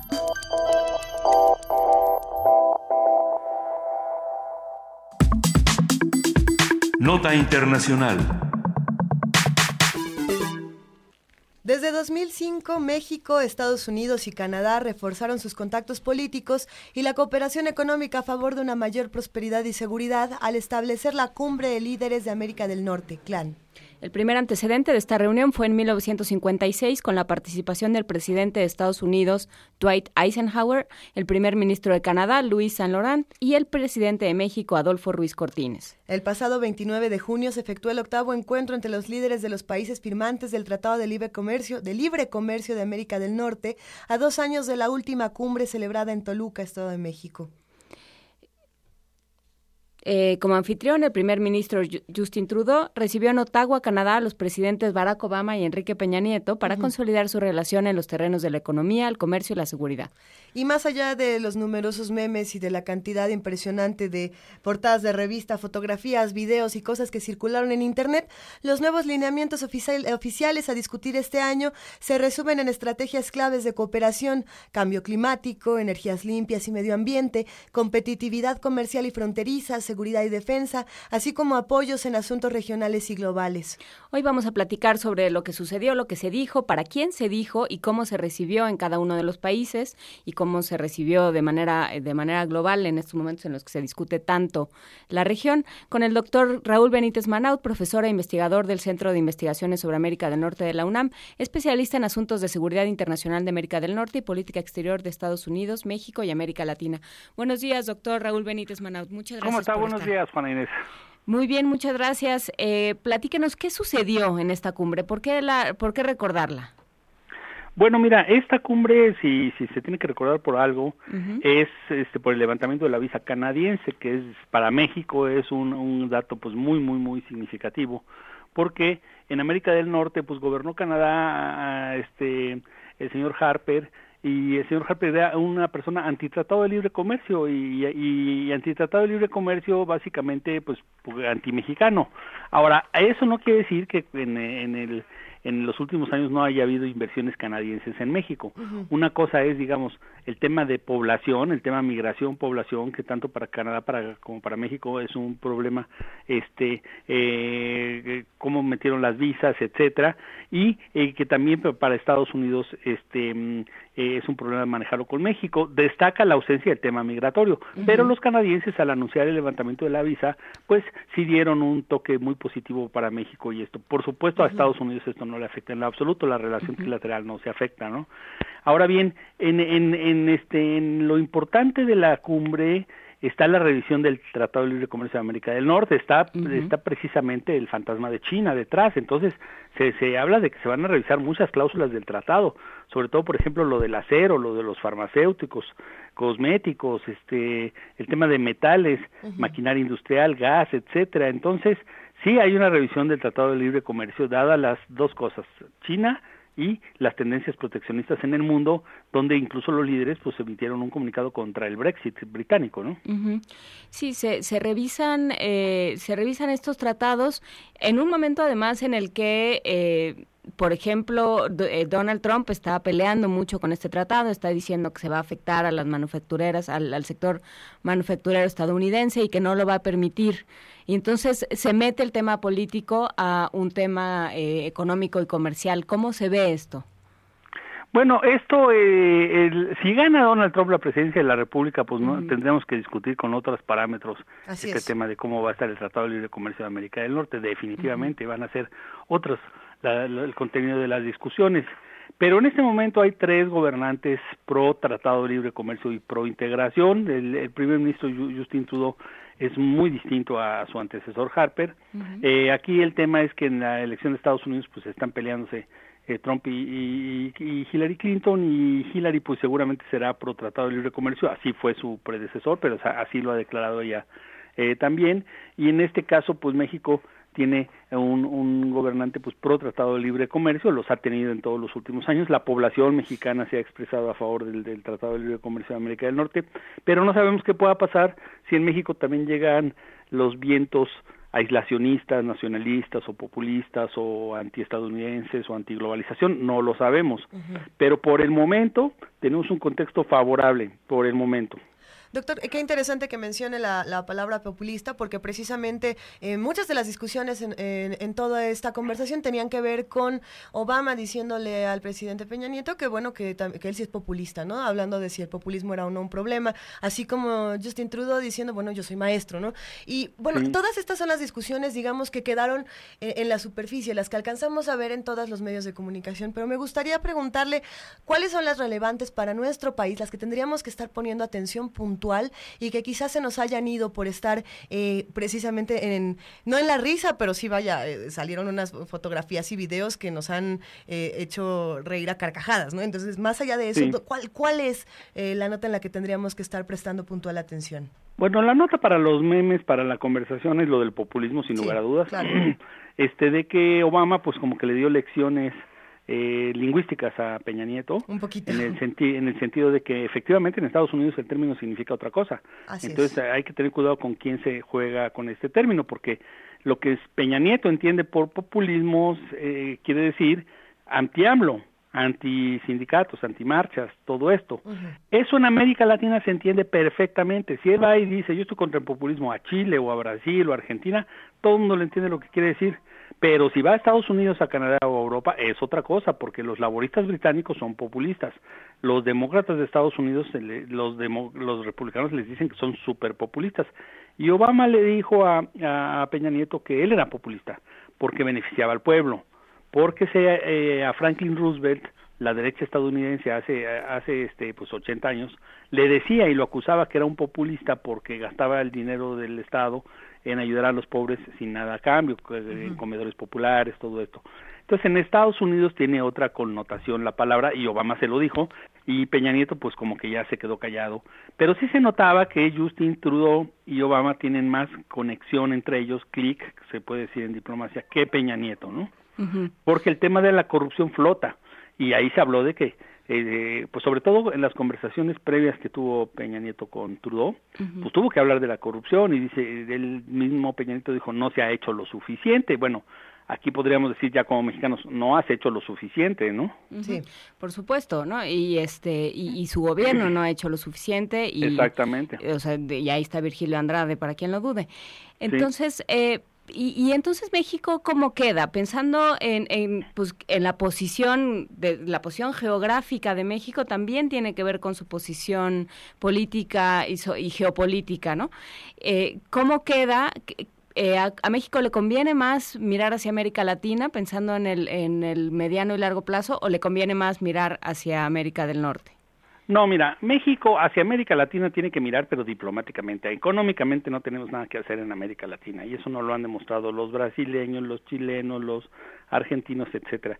La vertiente económica de la relación con América Latina en este momento es el TPP, es la relación con los tres países que crecen más, además, este Perú, Chile y Colombia, con la parte atlántica de América Latina no tenemos nada que hacer. Con Venezuela no tenemos nada que hacer, con Brasil no tenemos nada que hacer, no, han tenido 20 años de darnos patadas, no tenemos nada que hacer en, en, América del Sur en, términos de relaciones económicas. Eh, eh, con América Latina es la identidad histórica, el lenguaje, etcétera pero la economía y el futuro económico de, este, de México pues está con los tratados de libre comercio con quien tenga más poder económico y en este caso pues es Estados Unidos y el TPP sin abandonar Europa porque ahorita Europa pasa por un mal momento pero eso no va a ser para toda la vida. Sí, ahí yo insisto y bueno, creo que creo que todos estamos con esta misma sensación de que todas estas reuniones eh, con esta salida de Obama, algunas de ellas parece que, que, resultan estériles porque no sabemos qué va a pasar en, en, unos meses cuando cuando llegue el momento de las elecciones, así como no sabemos cuánto puede durar la relación eh, medianamente buena que se tiene en este momento con Justin Trudeau, ¿no? Habría habría que cuestionar eso para ver qué va a pasar después con todas estas reuniones que podrían quedarse en el terreno del estéril. Sí, mira, con Canadá no, yo no le veo ningún problema. Justin Trudeau es un tipo muy globalizado. El gesto de abrir las visas no ha sido fácil para él. En, Canadá hay un ambiente antimexicano fuerte. Este, en Canadá nos ven más que en Estados Unidos, nos ven como verdaderos corruptos y gente que engaña, etcétera, etcétera, porque parte de las visas son temas migratorios que mexicanos que engañaron a la autoridad migratoria canadiense hace 10 años. Por eso pusieron ellos su visa. Entonces, este, en Canadá el tema político con México es derechos humanos, este, corrupción, transparencia. El tema económico está más o menos caminando bien porque hay mucha inversión canadiense en México. Pues, solo recordemos las inversiones canadienses que hay en, en Querétaro, Bombardier, y hay mucha inversión en mineras, hay, hay bancos, etcétera. Esa parte yo la veo más sólida. Pero los canadienses son muy antimexicanos eh, respecto al sistema político mexicano. No les gusta, vamos a decirlo. No está con sus tradiciones, no está con sus valores, ¿no? Bueno, tampoco es que a nosotros nos encante últimamente. Tenemos, tenemos todavía más preguntas, eh, tanto de nuestros radioescuchas como, como las que hemos ido reuniendo en estos días. ¿Qué, qué es lo que podemos esperar entonces de una reunión como esta eh, para nuestro país? Es decir, eh, ¿cómo, va a regresar Peña Nieto a México y qué podemos esperar que cambie en las políticas en los próximos días, si es que algo va a cambiar? Mira, yo no creo que, que, vayan a cambiar políticas nacionales por sus viajes a la cumbre de América del Norte y también fue a América del Sur, fue a Chile, fue a la cumbre de Transpacífico de Chile, donde se reunió con la presidenta de Chile, que es una persona que a mí me merece mucho respeto moral y personal y todo.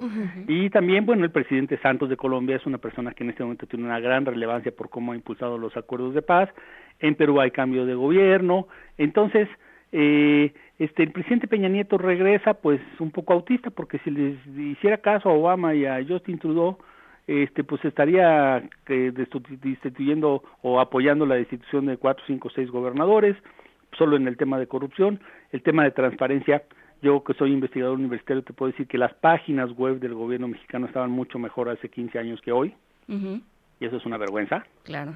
Hoy no puedes encontrar ningún documento en una página web este, ya hace 15 años, cuando era el auge de la transparencia, se podía navegar perfectamente en las páginas web. Hay mucho más avances tecnológicos y no se usan porque hay opacidad en, en México. Lo único que sí se pusieron de acuerdo es en este tema de, de, los gays y las marchas gays y todo, y Peña Nieto pues como que siguió la tónica de Trudeau y de, y de, y de Obama. Es en lo único que yo veo que se puso de acuerdo en esta parte de la relación que tiene que ver con valores políticos, ¿no? Pero en lo demás, pues siempre se dice, la parte mexicana siempre dice lo mismo, pero nunca cumple.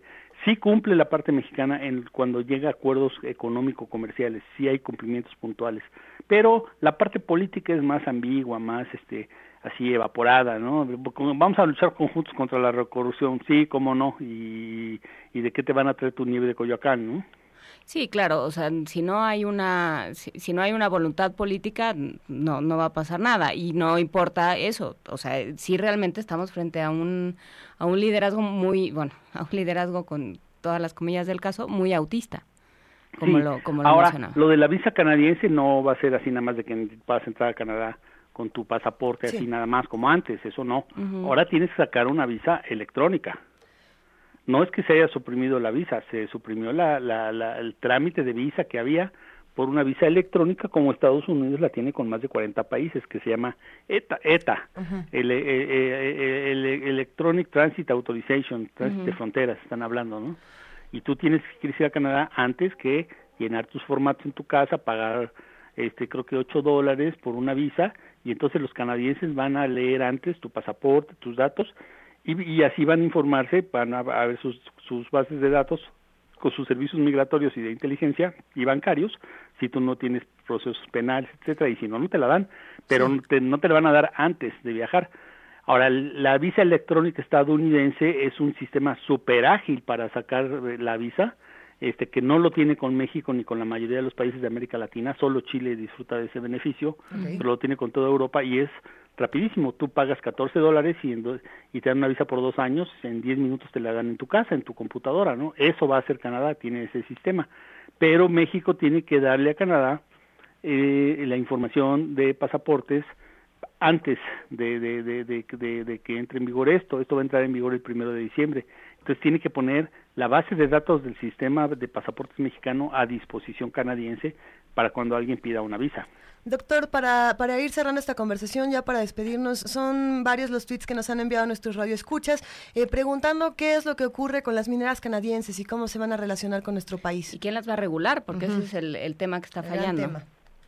Bueno, mira, con las mineras canadienses efectivamente hay un tremendo problema. Había un problema ya desde que estaban operando algunas mineras canadienses en el estado de Michoacán y ahí estaban trabajando los, los caballeros templarios eh, los caballeros templarios eran los que les cobraban los impuestos en vez del gobierno. En Chiapas está empezando a haber problemas con mineras canadienses. Eh, tienen muchos problemas las empresas mineras canadienses en países de Sudamérica ya abiertos, eh, que han explotado los problemas con las comunidades por el tema ecológico principalmente y el uso de recursos. Cuando entra una minera canadiense hacen unos hoyos tremendos, se desvían ríos, contaminan ríos, este, y las comunidades ya no viven en el mismo hábitat que vivían antes y los gobiernos dan concesiones grandísimas de tierra para las mineras. Entonces, este yo creo que es un problema que va a ir creciendo de forma potencial y va a ser el principal conflicto México-Canadá en el futuro, porque Canadá en el mundo es uno de los principales mineros del mundo. Tiene una gigantesca cantidad de industria minera en África, en Asia, en América Latina y en México se van a ver conflictos como los que hoy hay en Guatemala, como los que hay en Perú, en Colombia, en Chile, en, muchas partes de América Latina hay conflictos abiertos de forma muy, muy grande. De forma muy grande, digo, por lo menos en México, porque el, gobierno no hace la regulación, no lleva a cabo la labor de regulación que tiene que, que, tiene que realizar y entonces pues hacen más o menos lo que les da la gana, ¿no? Sí, la regulación tiene que ver con lo ambiental, básicamente. Sí, con lo laboral también. Con laboral, con lo ambiental, pero luego viene en México una cosa adicional que es el problema de tierras.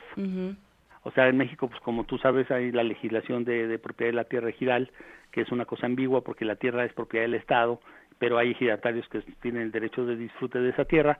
Entonces, ahí hay una ambigüedad laboral, las mineras canadienses compran tierra pues de forma como irregular, chantajean líderes, etcétera, el gobierno lo tolera y ahí se, ve, se ven ahí los conflictos y con el tema ambiental nuestro país tiene una, una, una capacidad regulatoria ambiental muy pobre, no tiene una procuraduría del ambiente con, con mucha capacidad de castigar, observar, analizar, ir, visitar, etcétera. Entonces, ese ese es un problema tremendo y este pues ya algunas comunidades se están empezando a tener conflictos con las empresas mineras. También en el norte del país hay conflicto, hay mucha minera en el norte del país también. Tenemos que, ir cerrando esta conversación. Doctor Raúl Benítez Manot, ¿qué le gustaría eh, agregar para seguir poniendo atención a estas reuniones y para seguir atendiendo a lo que va a pasar en el futuro de nuestro país? Bueno, mira, eh, eh, hablando específicamente de América del Norte, pues evidentemente tenemos que esperar qué pasa en noviembre de Estado, con Estados Unidos con, Donald Trump. Ahí, si gana Donald Trump, pues este sí, vamos a tener que discutir muchísimo en radio y muchas conferencias y todo qué va a pasar. Eh, puede desde que no pase nada, que sea pura lengua larga de Trump, que también sucede, hasta que el señor se ponga muy duro con todo lo que ha dicho contra México, ¿no? Y también en el 2018, pues, este, ¿qué tal si si gana alguna fuerza política, me imagino que mucho del público se imagina de quién hablo, que es aislacionista, nacionalista, que casi no ha hablado de qué pasa con América del Norte, que no le gusta el imperio de Estados Unidos, todo ese tipo de cosas, que usa un lenguaje muy atrasado del siglo XX, de la Guerra Fría, respecto a América del Norte. En este momento está más clara la situación en Canadá, Justin Trudeau es globaliza, etcétera, y ya sabemos cómo tratar con, con, por ejemplo, México manejó bien la relación con Harper, que era muy antimexicano, pero puede cambiar el parámetro y podemos empezar a ver debates como los que está viendo en Europa, debates nacionalistas fuertes, lo que dicen el virus de los referéndums nacionalistas xenofóbicos, ¿no? Pero eso todavía está por verse. Dependerá mucho de lo que pase en noviembre en Estados Unidos. ¿no? Y vamos a estar atentos a esto que ocurre en noviembre. Doctor Raúl Benítez Manot, muchísimas gracias por hablar con nosotros y por compartirnos su punto de vista aquí en Primer Movimiento. Le mandamos un gran abrazo y seguimos platicando. ¿Cómo no? Y que bueno, estamos de vacaciones todos los que somos Pumas, pero pues este hay que seguir trabajando y Radio UNAM es un gran ejemplo. Un abrazo. a seguir trabajando, gracias. Estamos de vacaciones todos los que somos Pumas, pero no todos los Pumas estamos de vacaciones, ¿verdad? Exacto, yo tampoco estoy de vacaciones, estoy en mi casa trabajando, ¿eh? Adelante. Igual que ustedes. Hasta luego. Hasta luego. Nosotros aquí también estamos desde nuestras casas trabajando. Ah, no, ¿verdad? No, no, es cierto. Aquí seguimos. No, Luisa, todavía no vivimos aquí. todavía no es nuestra. Radio UNAM es la casa de todos. Gracias a todos los que nos están escribiendo y sobre todo gracias por ayudarnos a hacer este programa plural de muchas voces y de muchas opiniones. Vamos a escuchar ahora una nota. A través de una técnica novedosa, el Instituto de Fisiología Celular de la UNAM analiza la mutación y manipulación de genes de algunos gusanos. El modelo desarrollado por los científicos universitarios podría utilizarse en el estudio de ciertas enfermedades neurodegenerativas en humanos. ¿Quieren saber más? Virginia Sánchez nos prepara la siguiente información.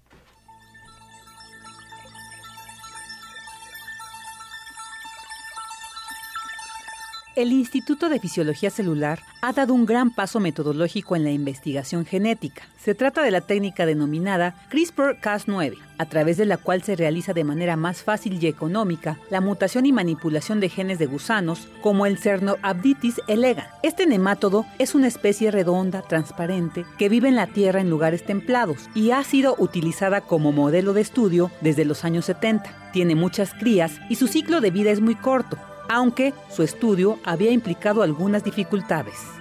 La doctora Rosa Estela Navarro González, quien participa en la investigación, comparte con Radio UNAM algunos detalles de esta alternativa, que tendrá aplicaciones en el estudio de enfermedades humanas. La técnica de CRISPR-Cas9 sirve para hacer un corte en, el genoma de los organismos, un corte específico que es guiado por un ácido nucleico pequeño y lo acompaña una proteína que se llama Cas9, que es de origen bacteriano, y lo que hace es encontrar en el genoma la secuencia parecida al ácido nucleico que se introdujo en el animal y hacer un corte en el genoma. Este corte posteriormente es reparado por la célula y al repararlo produce mutaciones. Sobre la implicación en el estudio del nematodo Cerno Abditis elegans, habla el especialista.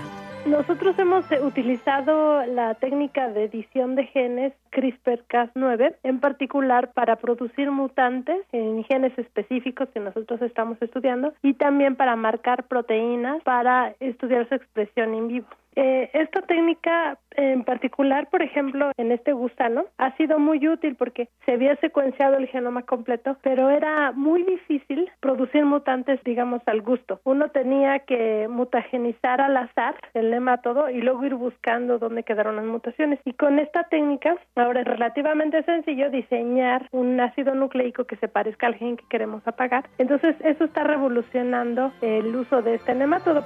Este genoma del cerno Abditis elegans tiene cerca de 20.000 genes y dos terceras partes de ellos son parecidos a los que tenemos los humanos o los mamíferos, por lo que puede usarse como modelo de estudio para algunas patologías humanas como las enfermedades neurodegenerativas. Navarro señaló que nos ayudará a entender mejor la biología del organismo y posteriormente extrapolar los resultados a estudios en humanos. Para Radio UNAM, Virginia Sánchez. Movimiento. Para afinar el día.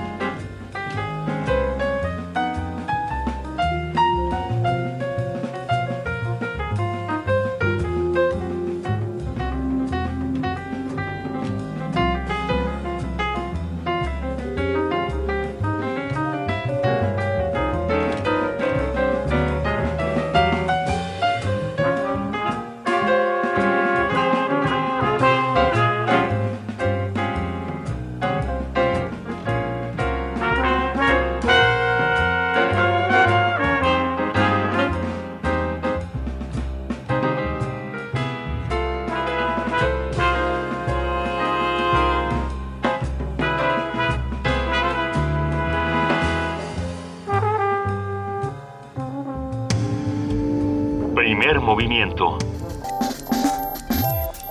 La vida en otro sentido.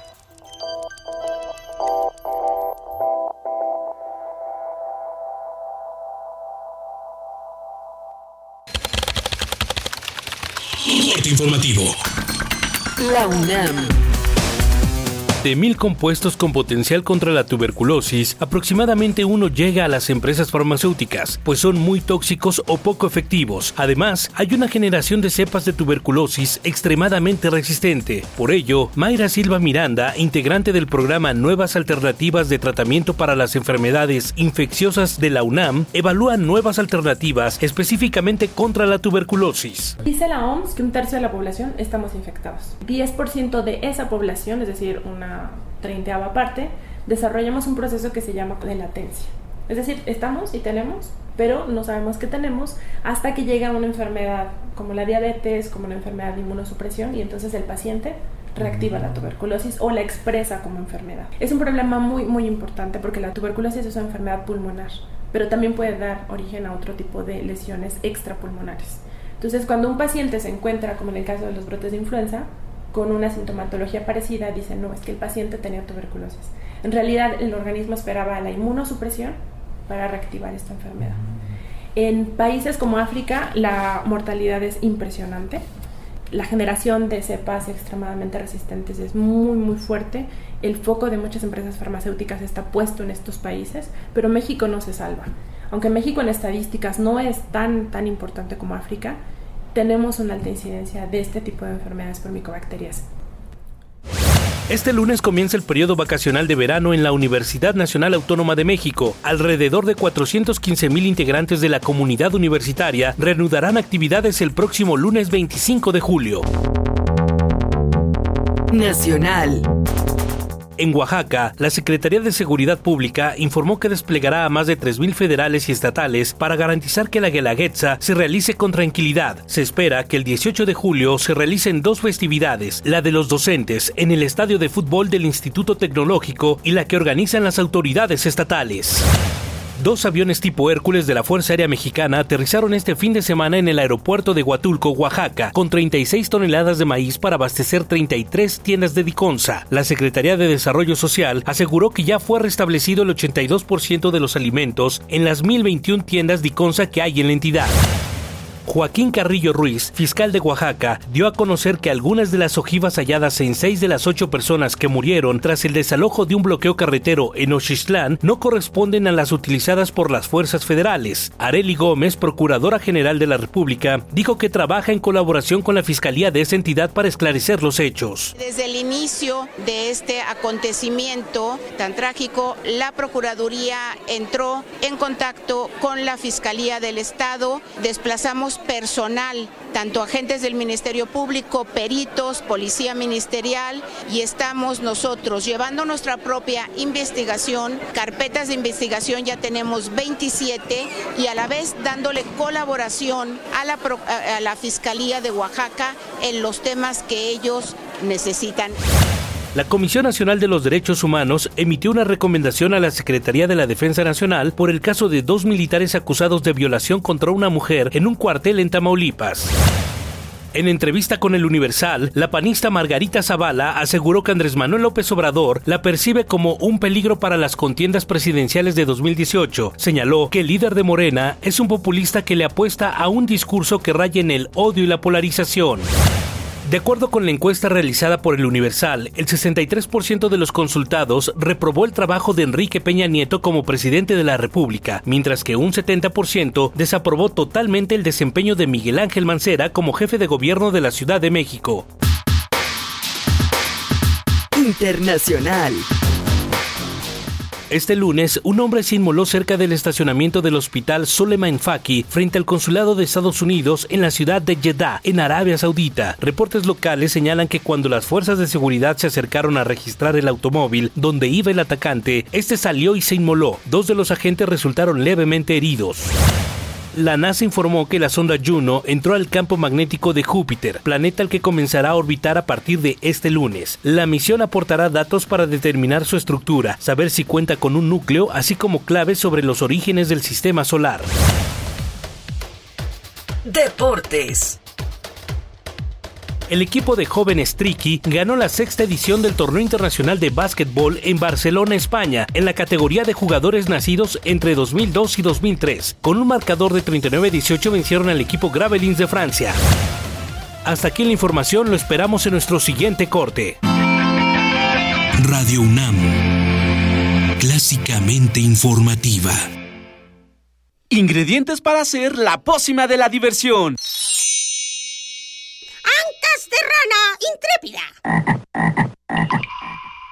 Ratones de laboratorio.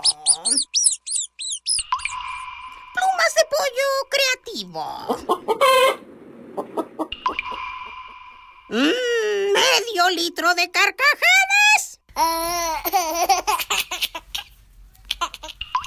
Y listo. Revolvemos todo y decimos...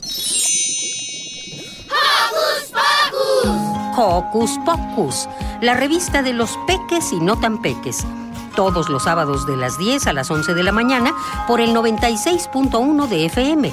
Diviértete aquí en Radio UNAM. Hace poco hablaste por tu ciudad. Ahora es tiempo de hablar por tu colonia o pueblo de la Ciudad de México. Imagina, ¿qué harías si pudieras representar a tu comunidad? Tienes hasta el 9 de julio para registrar tu planilla. O si tuvieras más de 800 millones de pesos para tu ciudad. Registra tu proyecto antes del 6 de julio. Infórmate en iedf.org.mx y habla por tu ciudad. El rito comienza en el escenario. Los sonidos emergen, deambulan por el recinto, se cuelan en los oídos y estremecen los sentidos. Festival Intersección. los encuentros sonoros de Radio UNAM. Todos los viernes a las 21 horas en vivo desde la sala Julián Carrillo. Escúchalos a través del 96.1 de FM, www.radiounam.unam.mx o ven a Adolfo Prieto 133 Colonia del Valle, cerca del Metrobús Amores. La entrada es libre.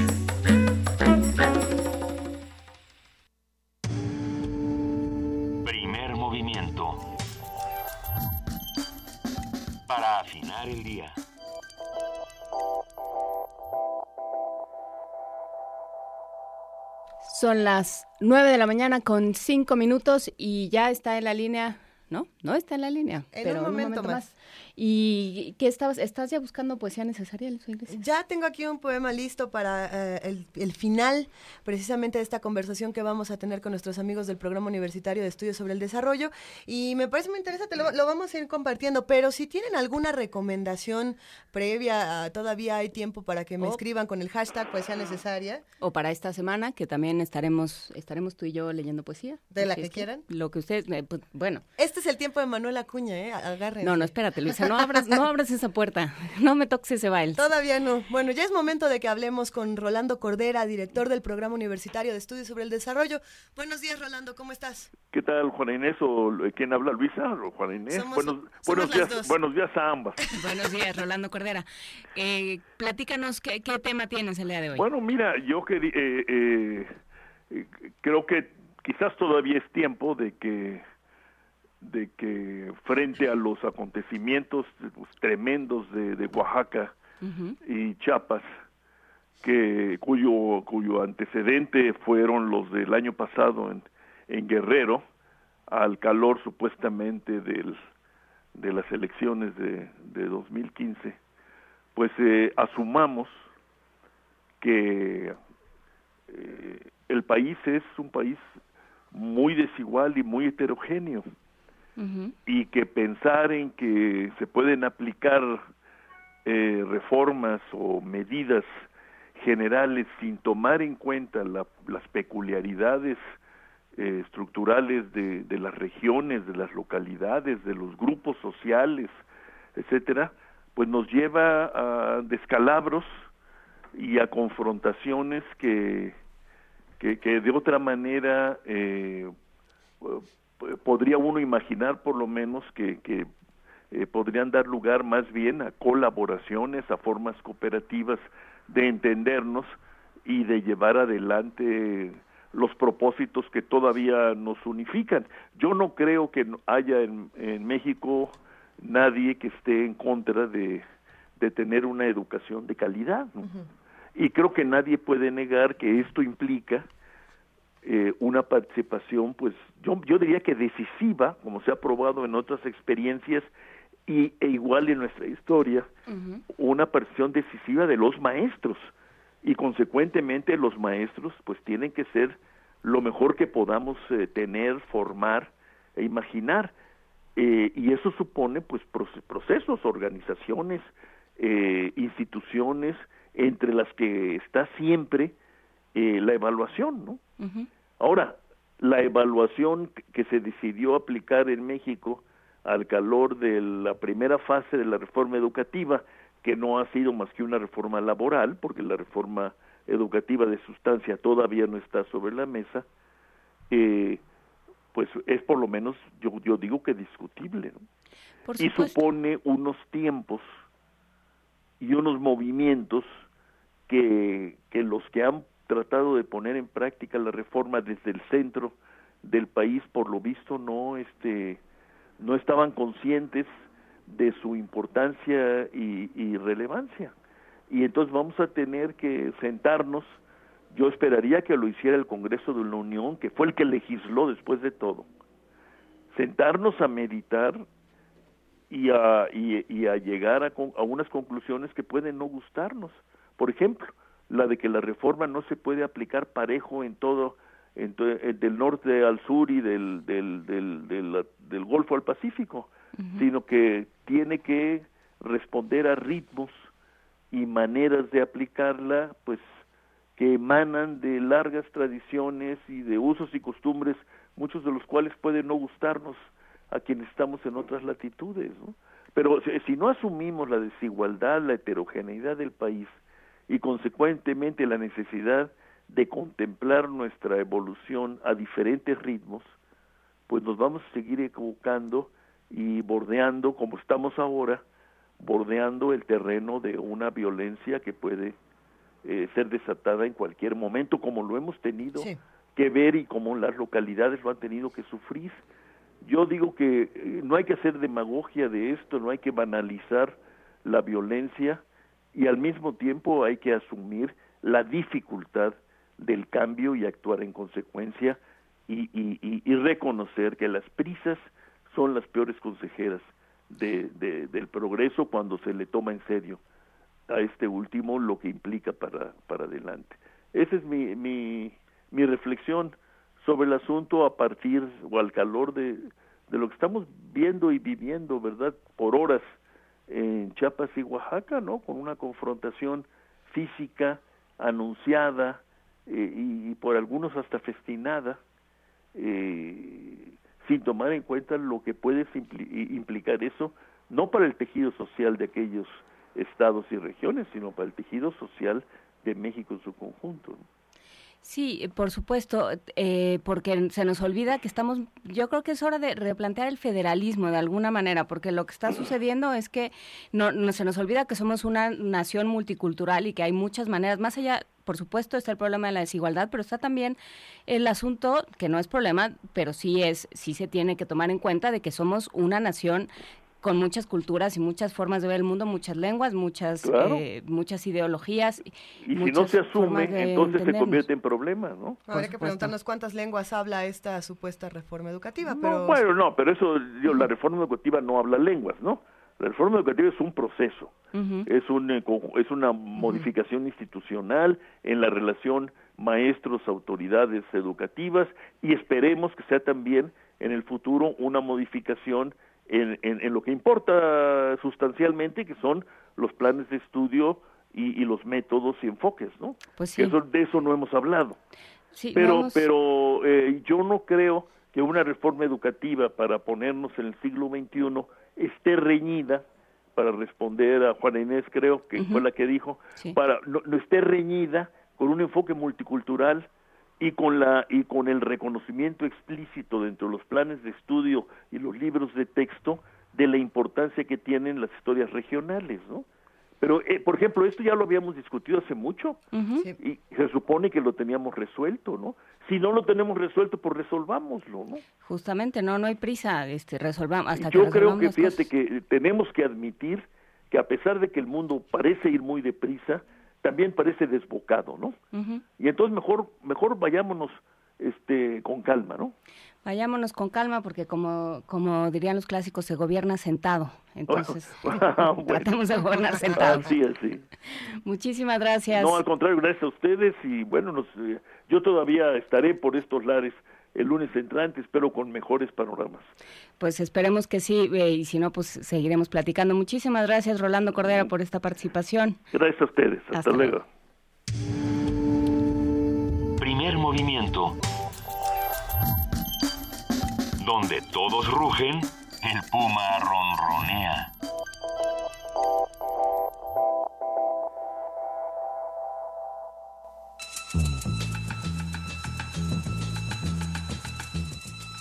Es hora de poesía necesaria.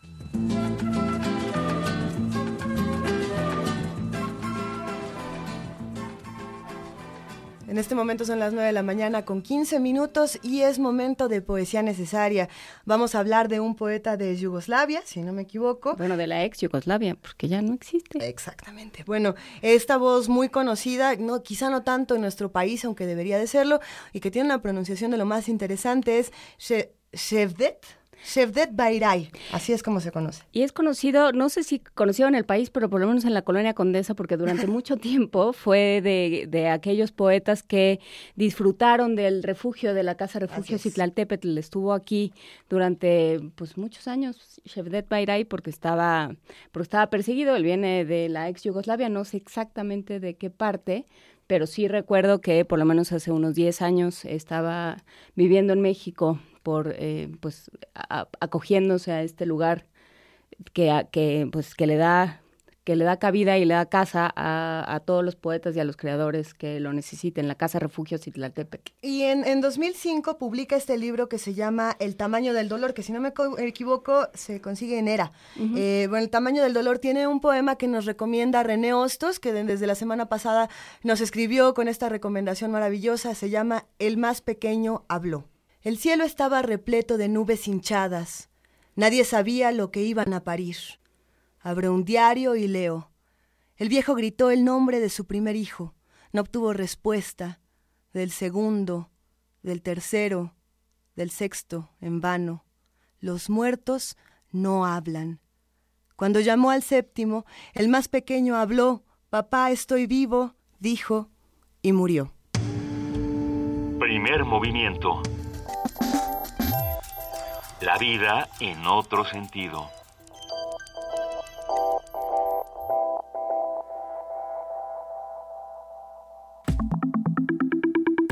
La mesa del día. La historia de la democracia se ha construido dentro de un marco constante de tensión porque su expresión ide- ideal dista mucho de su ejecución real. Desde su origen en las ciudades-estado de la Grecia clásica, se ha planteado la conciliación entre participación ciudadana y la capacidad de gobierno para lograr una forma idónea de régimen. En los últimos meses, los diferentes procesos electorales en distintos lugares como Perú, Reino Unido, Austria y la propia Ciudad de México han revelado que las elecciones como recurso para seleccionar a los representantes del pueblo o para tomar las decisiones, como en el caso del Brexit, ha constituido más un escenario de controversia e inconformidad que una solución al tema de gobernabilidad. A ver, podemos entonces listar de los últimos días el Brexit, España con las elecciones eh, más caóticas. de- Bueno, es que no son caóticas, más bien no se ponen de Pues es acuerdo. que yo no sé si las elecciones pueden no ser caóticas. Eh, eh, Nuestro está- invitado a quien no hemos presentado y que está queriendo como salir de la línea de meta. A ver, Austria, Brexit, España.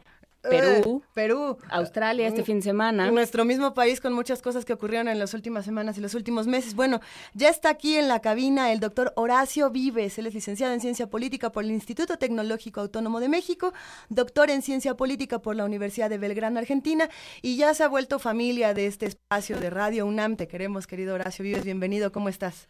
Pues muchísimas gracias. Muy, eh, eh, con ustedes en esta comunidad de primer movimiento. Eh, Juana Inés, Luisa y Benito, donde quiera que te encuentres. Buenos días, ¿cómo están? Muy bien, muchas gracias. ¿Por dónde, ¿Por dónde empezamos con este tema después de todo lo que ha sucedido en el mundo? Ya ni siquiera podemos decir que es algo que solamente ocurre con la Unión Europea, esto ya está... No es, no es que esté fuera de control, Horacio, ¿qué está pasando? Así es, bueno, eh, en efecto han habido, como ustedes lo señalaron, un cóctel, digamos, un combo de elecciones muy, muy interesantes, pero creo que vamos a empezar, digamos, por el principio y algo tal vez eh, demasiado obvio para la, mm, la, audiencia. ¿Qué son las elecciones? Pues básicamente uh -huh. es el mecanismo que hemos eh, encontrado para de alguna manera canalizar la voluntad de alguien a la que le damos la categoría de ciudadano, que sí. le damos, uh -huh. eh, digamos, el beneficio de, de votar, para formar eh, gobiernos y parlamentos. Ahora bien, eh, y esto es muy importante señalarlo, no hay ningún eh, sistema electoral que sea perfecto. ¿Y qué quiero entender por perfecto? Que deje a todos contentos. Que deje a todos contentos. Y esencialmente tenemos, digamos, de dos grandes tipos, ¿no? Dos uh -huh. grandes sopas. Uh -huh. Los de representación proporcional y los de mayoría relativa. Eh, por ejemplo, en uno de representación proporcional, eh, pensaríamos que si un partido, el PXY, en una elección de eh, diputados, obtiene el 37.8% de los votos, pues debería uh -huh. de obtener el 37.8% de los eh, diputados. Uh -huh. Ahora bien, como no podemos fraccionar eh, diputados, uh -huh. aunque algunos así lo quisieran hacer.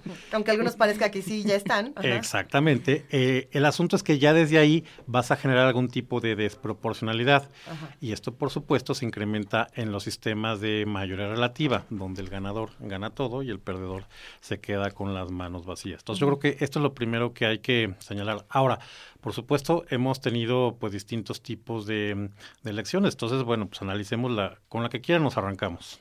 A ver, pienso en la figura del referendo, uh -huh. ¿no? Porque, porque yo creo que parte de, de la discusión alrededor del Brexit post facto, además, ¿no? Porque antes eso nadie se lo cuestionaba. O sea, fue muy eh, fue muy emocionante uh -huh. pensar eh, la, la, viejita que va y compra su y que compra su periódico en cualquier pueblo en Gales tiene la misma posibilidad de decidir si nos quedamos o nos vamos de Boris eh, Boris Johnson, ¿no? Uh -huh. Este... Que por cierto ya se escondió quién sabe dónde, ¿verdad? Pero esa y, es otra y historia. Hoy, y hoy también se escondió otro y, y, ya todos están sacando las manos, ¿no? Todos los que dijeron, ándale, ándale, vamos al Brexit, ya todos están sacando las manos. Pero, eh, pero a ver, este, esta idea del referendo parecía muy, muy poética y muy bonita antes de, del suceso y después lo que sucede es que dicen, claro, pues es que dejaron que cualquiera opinara, pues así como. Entonces, ¿qué pasa con el referendo? Digamos, ¿qué pasa en términos teóricos? Porque, bueno, discutir el Brexit lo podemos discutir como se ha discutido hasta la náusea, pero ¿qué pasa en términos teóricos? Bueno, para no aburrirse o meterse en, en Honduras con teorías del votante y cosas así, creo que lo que es importante señalar para, para tratar de explicar eh, desde una perspectiva teórica el, el, Brexit y el referendo es que aquí estamos eh, frente a solamente dos opciones. Aquí no hay independientes, sino registrados y, y partidos 6, 7 u 8. Aquí nada más era una pregunta de sí o no, uh -huh. remain o leave.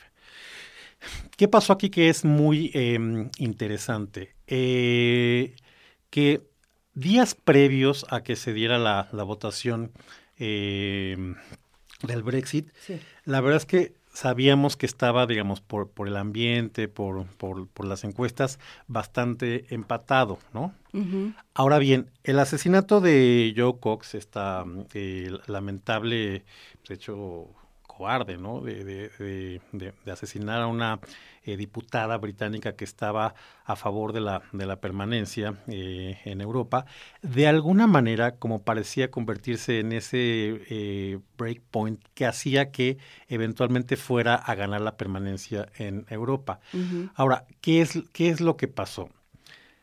Un poco una, una lectura podría ser que los que pensaron que eh, iba a ganar el mantenerse en Europa, dijeron, bueno, vamos a hacer eh, una posición testimonial, vamos a salir a votar, vamos a saber que no vamos a ganar, pero vamos a mandar este eh, mensaje de que en efecto las cosas en el Reino Unido no están saliendo como nosotros quisiéramos.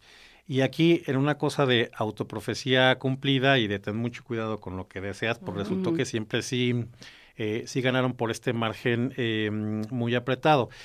Y, mm, y, bueno, pues ni hablar, ahora lo que, lo, lo, lo, que tienen que hacer es de alguna manera eh, cumplir con lo que se, con lo que resultó en el, en el, en el referendo. Sabemos, por ejemplo, que pues como es un, prácticamente un empate, había mucha gente que estaba a disgusto con el resultado. Ya vimos el fin de semana en, en, Londres y en otras partes de, del Reino Unido manifestaciones este, en contra, tratando de echar esto atrás. Eh, pero bueno, no veo cómo no vaya el gobierno de, de Cameron en, en, en, lo que le queda en estos últimos suspiros eh, llevar a cabo esta, esta, esta decisión que, que ya se tomó que, que, es irreversible, ¿no? Pero, por ejemplo, ¿qué pasa eh, con referendos como lo de Grecia, ¿no? Que dicen, no, ustedes voten. Digo, al final nosotros vamos a hacer lo que nosotros queramos, ustedes voten. Aquí no aplica esto. O sea, se tiene que hacer porque se tiene que hacer, porque en Grecia no fue así. Mira, en estricto sentido lo que mm, tendría que ocurrir aquí es que eh, el, gobierno, digamos, podría echarse para atrás. No veo cómo lo vaya a hacer. Me parece que dentro de la cultura de la legalidad que existe en, en, en el Reino Unido, pues no hay forma de que esto no, eh, no vaya a pasar. Y esto obviamente pues ha generado unas, unas tensiones importantes con, pues, con, con, Bruselas, ¿no? Con uh -huh. eh, Alemania que dijeron, no, no, no es que... Eh, tienes este como periodo de gracia para discutir si, si la regaste o no, es que te vas porque te vas, digamos, esto ya parece algo irreversible, uh -huh. pero tiene mucho que ver con, con esta, eh, este tipo de elección tan particular que es el referendo, que solamente es una opción de sí o no y que eventualmente se convierte en algo vinculante, que es distinto a otro tipo de elecciones, ¿no? ¿Y cómo se tomó la decisión de que fuera un referendo? O sea, ¿quién, cómo fue? Eh, y podría haber sido desde el punto de vista teórico, así ya jugando en, en, el, en el vacío. ¿No? ¿Podía haber sido de otra forma? ¿Podía haber sido otro tipo de, sistema para tomar esa decisión? Mira, yo siento que eh, de alguna manera el, el, gobierno cuando le dio luz verde al, al, al referendo, por supuesto, no contaba con, con, el resultado, digamos. Yo creo que hicieron sus números, sus cálculos, su escenario uh -huh. y, y, pensaron, bueno, eh, es una manera de, de, de sacar eh, el, el, el, tapón a la olla, digamos, a, a esta eh, presión, pues por todos los problemas que, que está viviendo eh, Inglaterra en este momento, ¿no? Pues to todas estas cuestiones que de alguna manera sabemos que dieron eh, la razón por la cual eh, ganó el Brexit, ¿no? Que es el problema de los eh, de los migrantes, de, los empleos que no son suficientes o bien remunerados y que la economía eh, británica no ha crecido a los ritmos que el, que el, país quisiera. Entonces yo creo que el escenario fue, bueno, vamos a darle cabida a esto porque de alguna manera desamortiza, ¿no? Y quita un poco de, de, presión social cuando sabemos que el resultado es que no, no, no vayamos a no salir. Va, no nos vamos a salir. Exactamente. No va a pasar bueno. nada. ¿Qué pasa que sí pasó. ¿Eso lo mide la ciencia política? Mira, yo creo que aquí las te digo... Lo, las ocurrencias geniales. Lo, lo, que tiene que ver es, es esta cuestión de, del votante que, que en efecto, ya, digamos, ya es, ya es, un, ya es un voto eh, duro y de alguna manera dijeron, no, bueno, pues vamos a, eh, a salir a votar, que eso, por ejemplo, es distinto a cuando tienes una elección, digamos, donde hay tres candidatos y el tercero como que medio se desinfla. Entonces, uh -huh. no votas por tu primera preferencia, sino que haces un, un voto estratégico. Esto es un poco eh, lo que pasó en México en el 2006 y en el 2012, ¿no? Uh -huh. que, que, por eso el, el, tercer lugar se, se desinfló porque se convirtió en una, en una decisión, bueno, vamos a querer que llegue López Obrador o que no llegue López Obrador uh -huh. y pues esto lo vamos a platicar seguramente en las siguientes mesas, pero el 2018 pinta igual, ¿no? A ver, eh, vamos a saltar entonces de Reino Unido y a mí me gustaría comparar el caso de Perú con de el Perú. caso de Austria, ¿no? En Perú ganan por una fracción, es tan apretado que es demasiado difícil considerar esto una mayoría.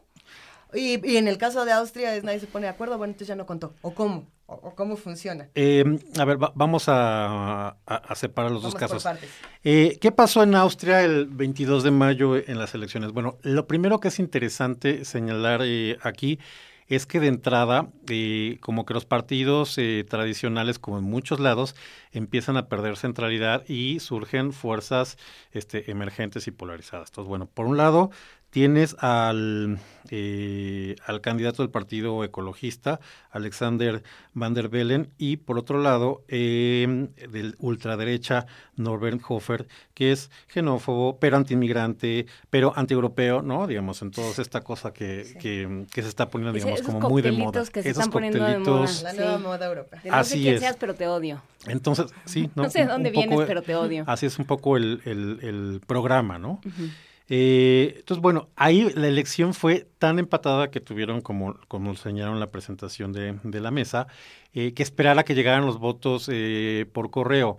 Entonces, ¿qué es lo que pasó? Que fue tan cerrada la elección eh, Ujú. que el candidato mm, perdedor, que era el, el- el de la ultraderecha, emite un recurso ante el Tribunal Constitucional y el Tribunal Constitucional le da la razón, por lo cual se anulan las elecciones y van a tener que eh, irse probablemente a septiembre, octubre. En una cosa además rarísima porque pues, en, en estos días tendría que haber sido la entrega de mando y pues va, va a quedar al- el- alguien del, de la Asamblea del Congreso al frente del gobierno en Austria.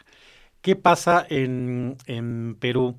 Eh, que en efecto, desde la primera vuelta eh, ya había un, un empate entre Keiko Fujimori y eh, PPK, eh, Pedro Pablo Kuczynski.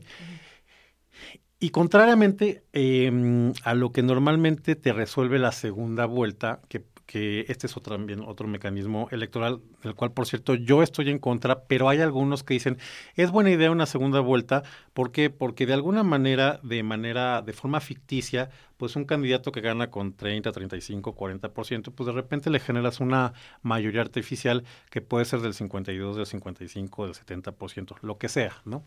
Pero la verdad es que ese, ese partido no encuentra su correspondiente fuerza electoral en el Congreso. Entonces sigue siendo eh, en realidad una, un, un gobierno eh, débil con una eh, mayoría artificial, ficticia, digamos, para tratar de, de tener una legitimidad más importante a la hora de, de iniciar el, el, el gobierno.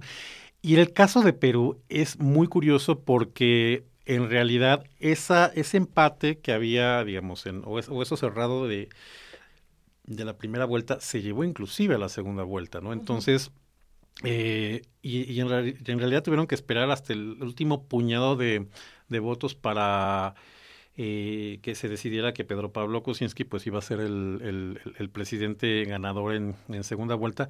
Pero aquí lo que me parece que es eh, importante, digamos, al margen de que me parecía un horror de que volviera eh, el fujimorismo, ¿no? En, eh, digo, es como no, no, no tener memoria histórica de lo que pasó, eh, digamos, en el Perú entre los noventas y, los, y, el, y el 2000. Ah, tendremos que hablar de nuestro país. también, Exactamente, digo, pero de repente esas historias latinoamericanas que pueden tener vasos Claro. comunicantes, bueno, afortunadamente no, no, eh, no pasó, digo, habrá, habrá que darle, digamos, el, el beneficio de la duda a ver qué, qué pasa con PPK, pero eh, ahí, ahí lo que ocurrió es que se dio una elección muy, muy cerrada y al menos la, la ventaja que yo creo que aquí es lo fundamental en la democracia, no me canso de, de, de repetirlo, es que el segundo lugar, que es el que en realidad valida el resultado electoral, dice, ok, pues perdí, haya sido por una cantidad de votos mínima o inmensa, pero reconoce que, que, que perdió y en realidad creo que ese es el aval que le da más legitimidad eh, al, al ganador, que en lugar de estar yendo, pues que si, eh,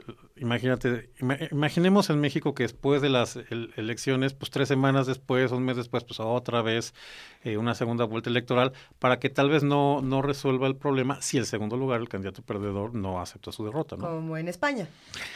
Lo de España es diferente, porque a ver, Estamos llenos de problemas. Está- es como estamos llenos de carrusel la muerte, circunstancias. sí, es espeluznante. Así es. Lo que pasa es que mm, el arreglo constitucional de, de la España posfranquista de, de, de finales de los setentas Ajá. servía muy bien cuando tenías dos partidos dominantes, como era el Partido Popular y el PSOE, el Partido Socialista. Pero ¿qué es lo que ha pasado en los últimos años? Bueno, pues sabemos que han habido fuerzas emergentes, Ciudadanos y, Podemos, que de alguna manera le han restado eh, pues ese, ese caudal electoral a los dos partidos eh, importantes. ¿Qué pasó en las elecciones del 20 de diciembre del año pasado? Bueno, pues que no se alcanzaron a, a, a juntar la cantidad número de la cantidad mínima de, de- de votos porque hay que acordarnos que si bien se están buscando España un presidente de gobierno, pues España es un reino, ¿no? Es el reino de España es una monarquía parlamentaria. Entonces, ahí lo que tendría que, que, pasar es que eh, el, protocolo es, es, muy básico, digamos. El rey es el que eh, le propone al presidente del Congreso eh, una, una, una propuesta para eh, tener un presidente de, gobierno. Y este tiene que conseguir la mayoría de 176 sobre 350 eh, votos. Como esto no se logró el 20 de, de, diciembre. se tuvieron que repetir las elecciones, que estas ocurrieron el, el 26 de junio. Ahora, los resultados son más o menos los mismos, aunque ciertamente el, el PP el Partido Popular de Rajoy alcanzó un número mayor de votos. ¿Qué es lo que previsiblemente vaya a pasar ahí? Que durante estos meses eh, los españoles se dieron cuenta, pues que sí es costoso no tener, digamos, un gobierno con todos los instrumentos y con todos los dientes para, para gobernar. Por ejemplo, pues no puedes eh, nombrar embajadores, sino puedes tomar una serie de, decisiones de política eh, interna que son eh, importantes para el funcionamiento del país. Y también aquí creo que una de las lecciones que deja España es que si bien hubo un descontento que de alguna manera canalizaron muy bien eh, Podemos y Ciudadanos, fue más en la lógica de la, eh, de la protesta, pero que de alguna manera dijeron, no, sabes que no me gusta tanto para formar eh, gobierno y en, esa manera se explica un poco el apoyo a los eh, partidos tradicionales, ¿no? Sí, mi papá lo decía más bonito, que no es lo mismo ser borracho que cantinero, Y ahí tu papá siempre tan sabio, tan, tan, claro. No, sobre todo hay un, hay un término que yo creo que es el que es eh, fundamental en, yo creo que en estos casos que hemos tratado, que es formar gobierno. Así es. Porque lo de menos es ganar, la, digo, no lo de menos, pero digamos, ya ganaste. ¿no? Ya ganó, este, porque ahorita Australia tiene un problema para formar gobierno, ¿no? Este, Durante este fin de semana hubo elecciones, no hay una, una mayoría declarada, entonces no se puede formar gobierno. España no pudo formar gobierno, este, y todos los que llegan con estas elecciones tan divididas, pues tienen muchos problemas porque, porque sabes que la mitad está en tu contra. O sea, que van a tener gobiernos débiles. Que van a tener gobiernos débiles y que tienen una, que tienen que ganarse toda la legitimidad eh, frente, frente a, quienes los, a sus gobernados. Entonces, ¿qué haces con eso? O sea, frente a estos políticos en muchas partes que están tan cortos de miras, que solo están mirando hacia el próximo, hacia el, próximo periodo electoral, hacia el próximo puesto, ¿qué haces eh, como, como sociedad para obligarlos a que sí trabajen y a que sí formen gobierno y a que sí te representen? Creo que estás tocando un, un punto que es eh, fundamental. Si de por sí estamos metidos no solamente en México, sino eh, en buena parte del mundo, tal vez eh, Canadá, digamos, es un caso aislado ya ustedes eh, dieron cuenta de lo exitoso y de lo famoso y de lo querido que ha sido Justin Trudeau.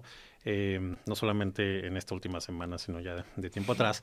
Pero el problema es que en muchas partes del mundo hay una desafección, hay un enojo contra eh, los políticos, el gobierno y todo lo que tengan que ver con la clase eh, eh, política ¿no? y la labor pública. Bueno, y si encima de esto resulta que todavía hay em, gobiernos débiles o que ni siquiera se pueden llegar a, constituir, pues nos estamos enfrentando al peor de los mundos, que es, que es un choque de trenes. ¿Por qué?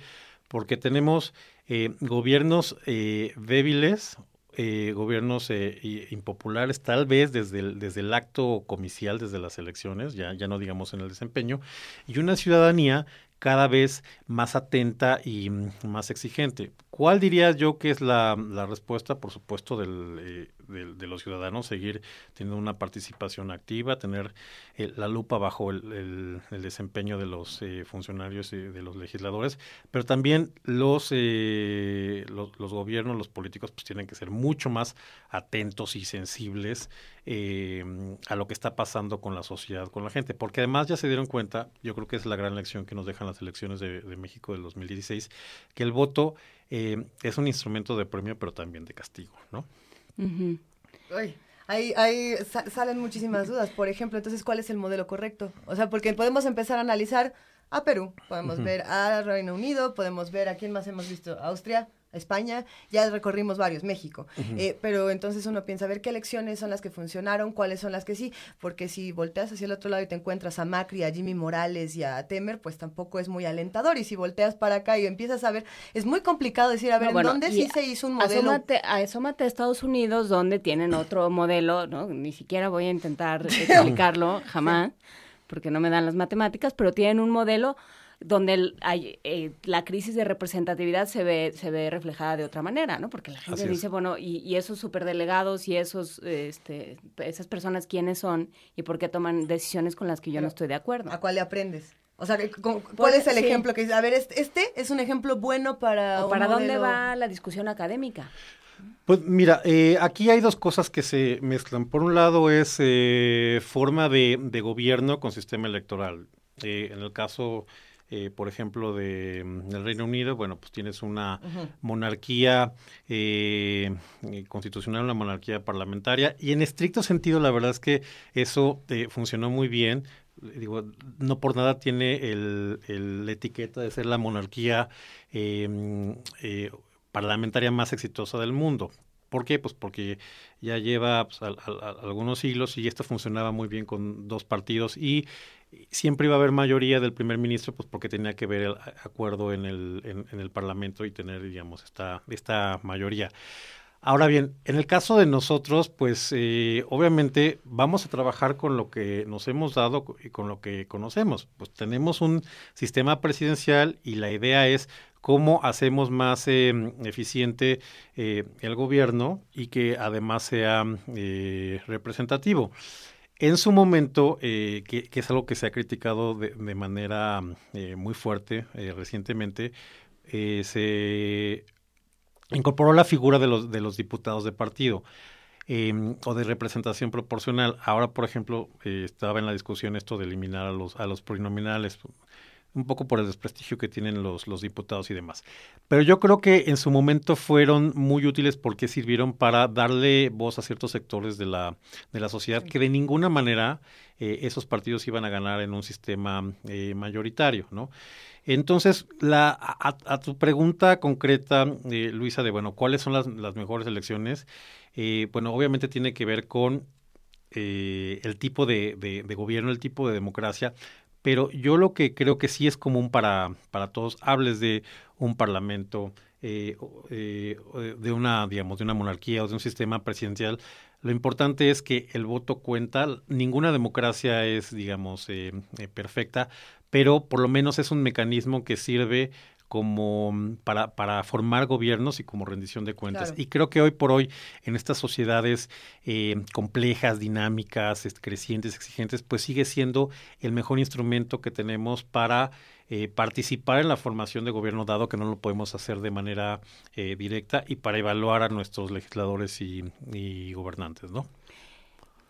Me quedé pensando en, estos, en estas eh, democracias que tradicionalmente han tenido dos partidos y que el tercero empieza a cobrar, a cobrar fuerza, ¿no? Pienso en los independientes en, en Estados Unidos, los independientes en, en, Gran Bretaña, en Podemos, en eh, en Austria, ¿no? O sea, de pronto estas dos, esta idea de existe un partido conservador y un partido eh, liberal y de pronto hay una tercera que empieza a salir de este choque, de esta idea de a mí ninguno de los dos me representa. ¿Está, está documentado? ¿Cómo lo, cómo lo explica? Mira, a reserva de, de, tratar de hacer, digamos, un, un estudio más serio, creo que lo que podemos a grosso modo eh, percibir, percibir es que en efecto, digamos, los partidos eh, tradicionales em, en todo el mundo ya, ya tienen como cierto desprestigio, ya están agotados y esto ha dado lugar al surgimiento de eh, nuevos partidos o de movimientos o de los candidatos independientes. Pero por otra parte tampoco han sido la, la solución. Digamos, estamos eh, allá a, medio camino en el cual no terminamos de, de abandonar a los, a los partidos tradicionales porque y yo creo que esto es algo muy, muy interesante que nos deja ver la, elección de, España.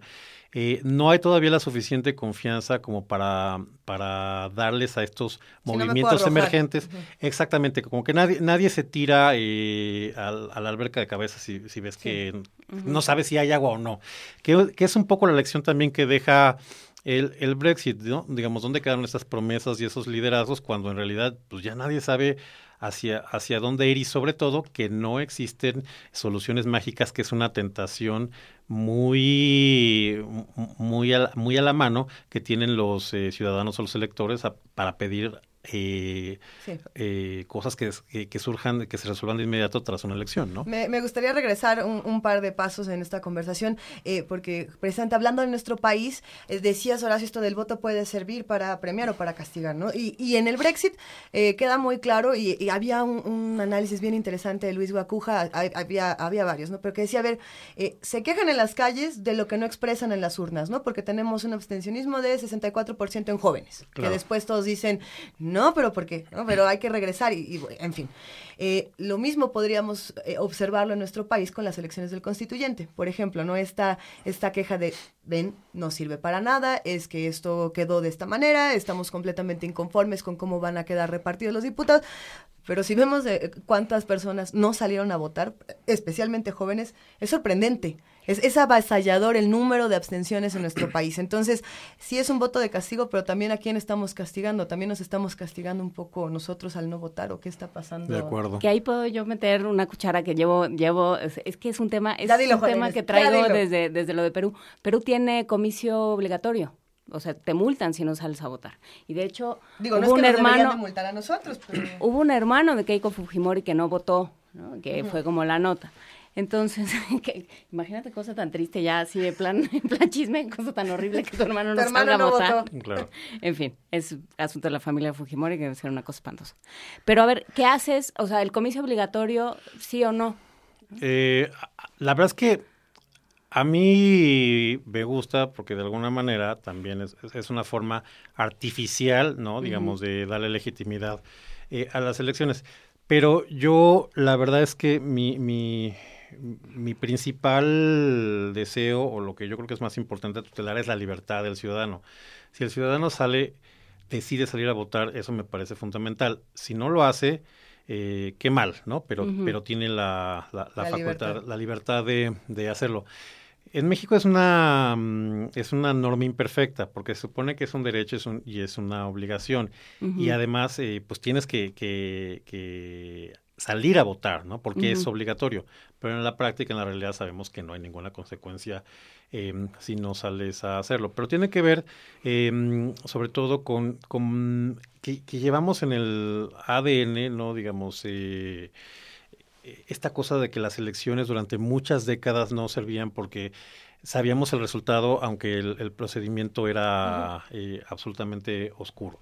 Entonces, la verdad es que llevamos apenas 20, eh, 25 años con estas eh, alternancias, con este compartir el, el, poder con otras fuerzas que no sean necesariamente el PRI, que nos hemos dado cuenta que las elecciones sirven. Entonces, digamos, en, términos de, ciudadanía, pues este es un fenómeno eh, bastante, bastante, bastante nuevo, ¿no? Y, creo que eh, poco a poco, en la medida que sigamos viendo estos resultados y estos eh, ejercicios, nos vamos a dar cuenta de la importancia que tiene la mm, que tiene el voto. Ahora sí, en efecto, como señalaba Luisa, pues es lamentable eh, que haya habido tan poca participación en, el constituyente. Digo, ahí hemos, hemos hablado en esta mesa que sobre todo tuvo que ver con que era una elección rara, una, una elección abstracta, y la verdad es que hubiera tenido mucho más impacto si lo hubieran empatado con una elección federal, porque pues, si ya estás ahí y vas a votar ya por tu presidente, por tu jefe de gobierno y por tu legado, pues de una vez votas por tu constituyente, aunque tampoco hayas tenido una idea muy clara de, de qué se trataba. Pero ahí sí el, digamos, el, el timing y el, y el proceso fue eh, pues desde el principio un, mal Frankenstein, ¿no? Oh, pero es lo mismo que si eh, ah, podemos ver estas estadísticas de Google, ¿no? Que después del Brexit, o sea, bueno, después de la decisión, la búsqueda mayor en, en Reino Unido era qué es la Unión Europea, ¿no? Y yo podría ¿Qué asegurar, hicimos, no? ¿No? yo podría asegurar que ¿Dónde podríamos meternos a Google México y que eh, un día después todos estaríamos buscando y qué era la Asamblea Constituyente y qué iba a pasar en la Ciudad de México o en el DF o en el que era, es decir, hay, tendríamos que estar completamente informados de estas mismas cosas porque aunque no lo parezca son igual de pertinentes, ¿no? Digo, no, no podemos comparar, y si no podemos comparar la Asamblea Constituyente con el, No, el pe- Brexit, pero, tienes, sí. pero tienes razón, si eventualmente hubiera estado en juego una serie de derechos, ¿no? Eh, Con, con esto del constituyente, bueno, pues igual eh, se, se hubiera puesto un poco más de eh, interés en- y de atención y en, y en el, y el post-mortem, ¿no? Como pasó con el Brexit, de buscar, bueno, ¿qué es la Unión Europea? Y- Exacto, Ajá. ¿qué fue, digamos? ¿De qué, de qué nos perdimos o, o cuáles son las, las consecuencias de este acto? Pues seguramente en México hubiera pasado algo así, pero la elección en ese sentido era eh, tan abstracta y despertó tan poco interés que no, ya ni siquiera hubo necesidad de buscar qué fue el constituyente como trending topic en, en redes sociales, ¿no? ¿Ya, no- ¿Ya nos podemos ir al 2018 o todavía no nos podemos ir a discutir qué va a pasar? Bueno, o sea, tú Ya, seguirás yo ya estoy en el, por allá. tú seguirás en el 2016 p- porque porque no no te estás jugando la chamba, pero ya todo el mundo está en el 2018. ¿no? Sí, la verdad es que ya está esa mm, eh, mentalidad. Yo creo que un poco tiene que ver con los resultados electorales, ¿no? Que mm, de, de forma muy gráfica hablan de este castigo ante un gobierno pues bastante eh, desprestigiado y que además pues después de los resultados eh, electorales, pues tampoco es que hayamos tenido las mejores semanas. Ya durante el programa han dado larga cuenta del, Sí. del, pro- del problema de, de- de Oaxaca y la verdad es que es, es, es, es una tras otra, digamos, en términos de... eh, del, del- del desencanto y de la incapacidad que ha tenido, eh, digamos, el, el, el gobierno para pues, mantener los asuntos eh, sociales o, de, o de, de política pública pues medianamente controlados, pues todo el mundo lo que está haciendo es como pintando rayas tratando de, de esperar a que termine el, el- el sexenio, ¿no? Y están marcando em, el calendario. Sabemos que el año que entra tenemos elecciones en cuatro estados. eh, de nueva cuenta, es que es- imagínense esto de la, de la Esto es como segunda. la cosecha de pregúntale- mujeres. Exacto. Nunca Imagínate, imagínate a los, pregúntale a los veracruzanos si, si van a querer una segunda vuelta cuando tuvieron elecciones en 2015 la de diputados federales, ahora en 2016 la de gobernador de Congreso local. El año que entra en 2017 tienen elecciones municipales Y luego el 18 2018, todo gobernador. junto. Entonces elecciones cada año, pues es que digo, los veracruzanos van a acabar este eh, eh, podridos de eso, ¿no? Por supuesto. De ese calendario electoral. Yo cerraría con una provocación, porque yo creo que es una provocación y me parece un buen punto de arranque de una última reflexión, Horacio Vives, de Henry Cabrolier en Twitter, que dice, no votar es una opción cuando no hay opciones. Que ha sido un, yo También creo que algo que, que tú has discutido mucho, ¿no? Y pero que está sobre la mesa, o sea, el Sí. 27% de, la- también lo menciona él, ¿qué, qué legitimidad puedes tener con un 27% de votos en la Ciudad de México? Hablando de gobiernos débiles, ¿no? Eh, sí, en definitiva, a veces el, digamos, el menú, la oferta de candidatos y partidos eh, parece impresentable para el elector. Con todo, sigo pensando que la, eh, en ausencia de que nosotros en lo individual podamos tomar eh, decisiones legislativas y decisiones de gobierno, las elecciones siguen siendo la mejor eh, manera que tenemos para, para formar eh, gobiernos, eh, para sancionar malos eh, gobiernos. Y la verdad es que tam- también hay que tomar en cuenta que democracia eh, sin partidos pues no, no funciona, se puede convertir en eh, pues en una jungla, en una junta de vecinos, lo, lo que, lo que tú quieras, pero ya Sí. hablar de cómo eh, darle un programa eh, y, un, y un gobierno a un país, pues sí requiere de, eh, de partidos políticos, pues, digo, porque son sociedades eh, grandes, complejas, y bueno, pues esto no, no, no se resuelve con, con un club de eh, notables como puede ser la selección de, digamos, del Papa en el Estado Vaticano, ¿no? Que ahí, Sí. bueno, pues se junta un... eh, Sí, tienen su política, no, no nos vamos a meter ahí. Sí, bueno, lo, dejamos para, para, para otro momento, pero también ese, ese es otro sistema electoral que es muy interesante. Ya me Ah, puede a poner luego. nerviosa Horacio Vives. No, bueno, pero ahí sí ya cuando, cuando la última palabra la tiene el Espíritu Santo, No, ya- no, ya no. las cosas se ponen muy raras. Nos vemos muy pronto, Horacio, para seguir charlando de todos estos temas. Por ¿Vuelves? supuesto, como dicen, pues esto de las elecciones nunca, nunca se Como la acaba. cosecha de mujeres. Así es. Gracias, querido Horacio, un verdadero gracias, placer hablar contigo. Gracias a ustedes y a la comunidad de Radio Escuchas. Vamos a escuchar una nota para cerrarnos. No nos dimos cuenta de que ya son 10 para las 10 de la mañana, así que vamos a escuchar lo siguiente. Con el propósito de mejorar las técnicas de imagenología biomédica no invasiva, investigadores del Centro de Ciencias Aplicadas y Desarrollo Tecnológico de la UNAM crearon un nuevo protocolo. El proyecto permitirá mejorar la atención clínica. Y si quieren saber más, escuchen a nuestro compañero Antonio Quijano que tiene la nota.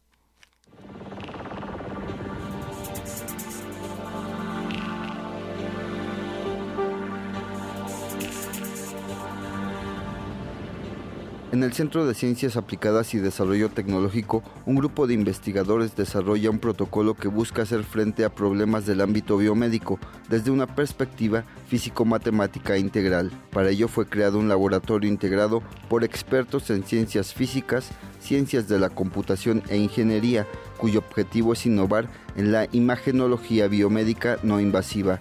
Habla su coordinador, Crescencio García II. Junto con el Hospital General de México y utilizando eh, imágenes de rayos X y de ultrasonido Doppler, ahora tenemos un protocolo en el cual estamos analizando que eh, pacientes con diabetes mellitus tipo 1 y tipo 2 y podemos identificar que cuando tenemos condiciones de arteriosclerosis eh, en las extremidades, en las imágenes de infrarrojo, podemos establecer que hay una cierta, una cierta comparación, una correlación de patrones. Entonces, una de las ideas que hay aquí es poder canalizar a los pacientes eh, de pie diabético con ciertas condiciones de, de- de padecimiento a un servicio adicional mediante imágenes que sean de tipo no invasivas. Una persona diabética generalmente ya tiene problemas hepáticos, problemas renales y no se le puede utilizar material de contraste para rayos X o para resonancias magnéticas porque el riesgo de- de muerte es altísimo. El desarrollo tendrá un impacto altamente positivo, pues el Hospital General de México recibe diariamente a mil pacientes diabéticos. Actualmente, desde 2013 para, para acá, el, este, Secadet cuenta con una unidad donde hay un espacio que está explícitamente dedicado para ese propósito. Entonces, ahorita, desde el año pasado, desde agosto más o menos del año pasado a la fecha,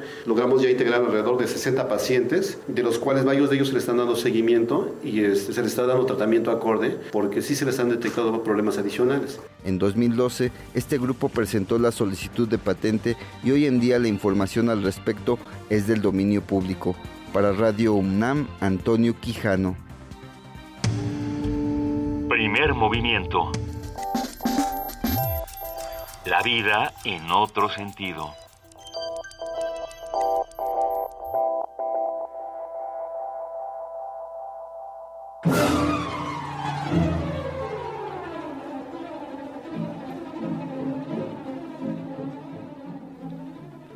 Revolotea en la cabina de Radio UNAM, da dos giros en el aire, se da seis maromas, cae con una vuelta de carro, ya está aquí.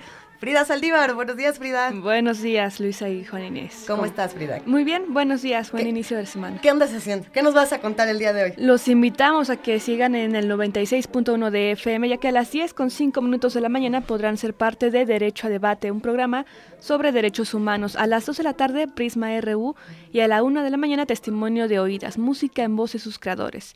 En el 860 de AM, en la llave, la clave, la nave, el ave del tiempo, durante todo julio, en este mes tendremos la obra de Angélica Muniz Uberman, este 4 de julio con De Magias y Prodigios. Angelina. Angelina. Y esto es a las 11 de la noche. Y síganos en redes sociales como Radio UNAM y escúchenos por internet en www.radiounam.unam.mx. Muchísimas gracias, Frida, que tengas un gran día y nos escuchamos mañana. Excelente día a todos. Y luego, ¿qué va a pasar por aquí, por allá, mañana, aquí en Primer Movimiento? Tenemos muchas cosas, muchas discusiones. Tenemos muchas discusiones, tenemos recomendaciones de lectura. Si usted es, eh, como ya lo, lo han dicho varios invitados a este programa, si usted es de los que está de vacaciones, pues eh, adelante, tendremos muchas recomendaciones de lectura.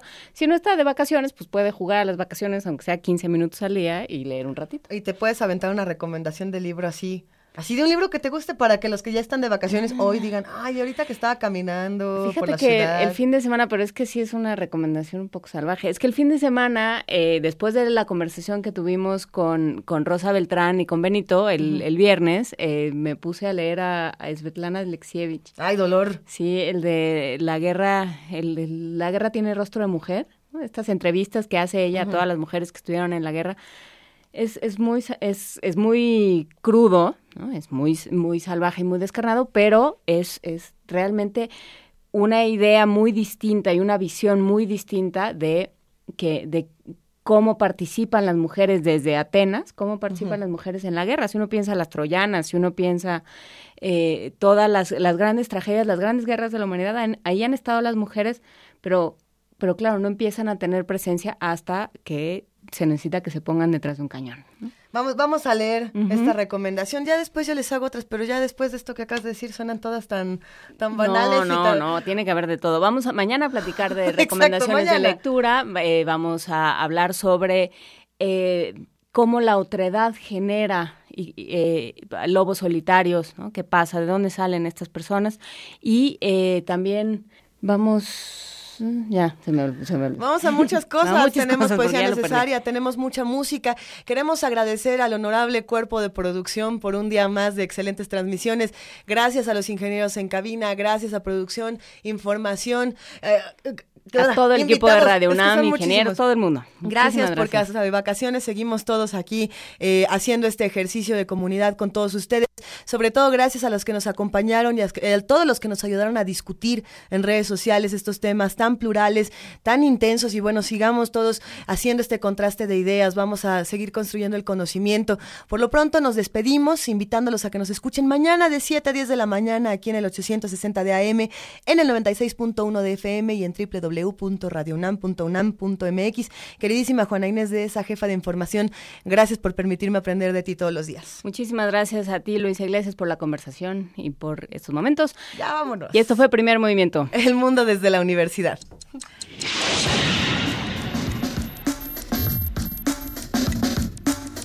Radio UNAM presentó Primer Movimiento. El mundo desde la universidad.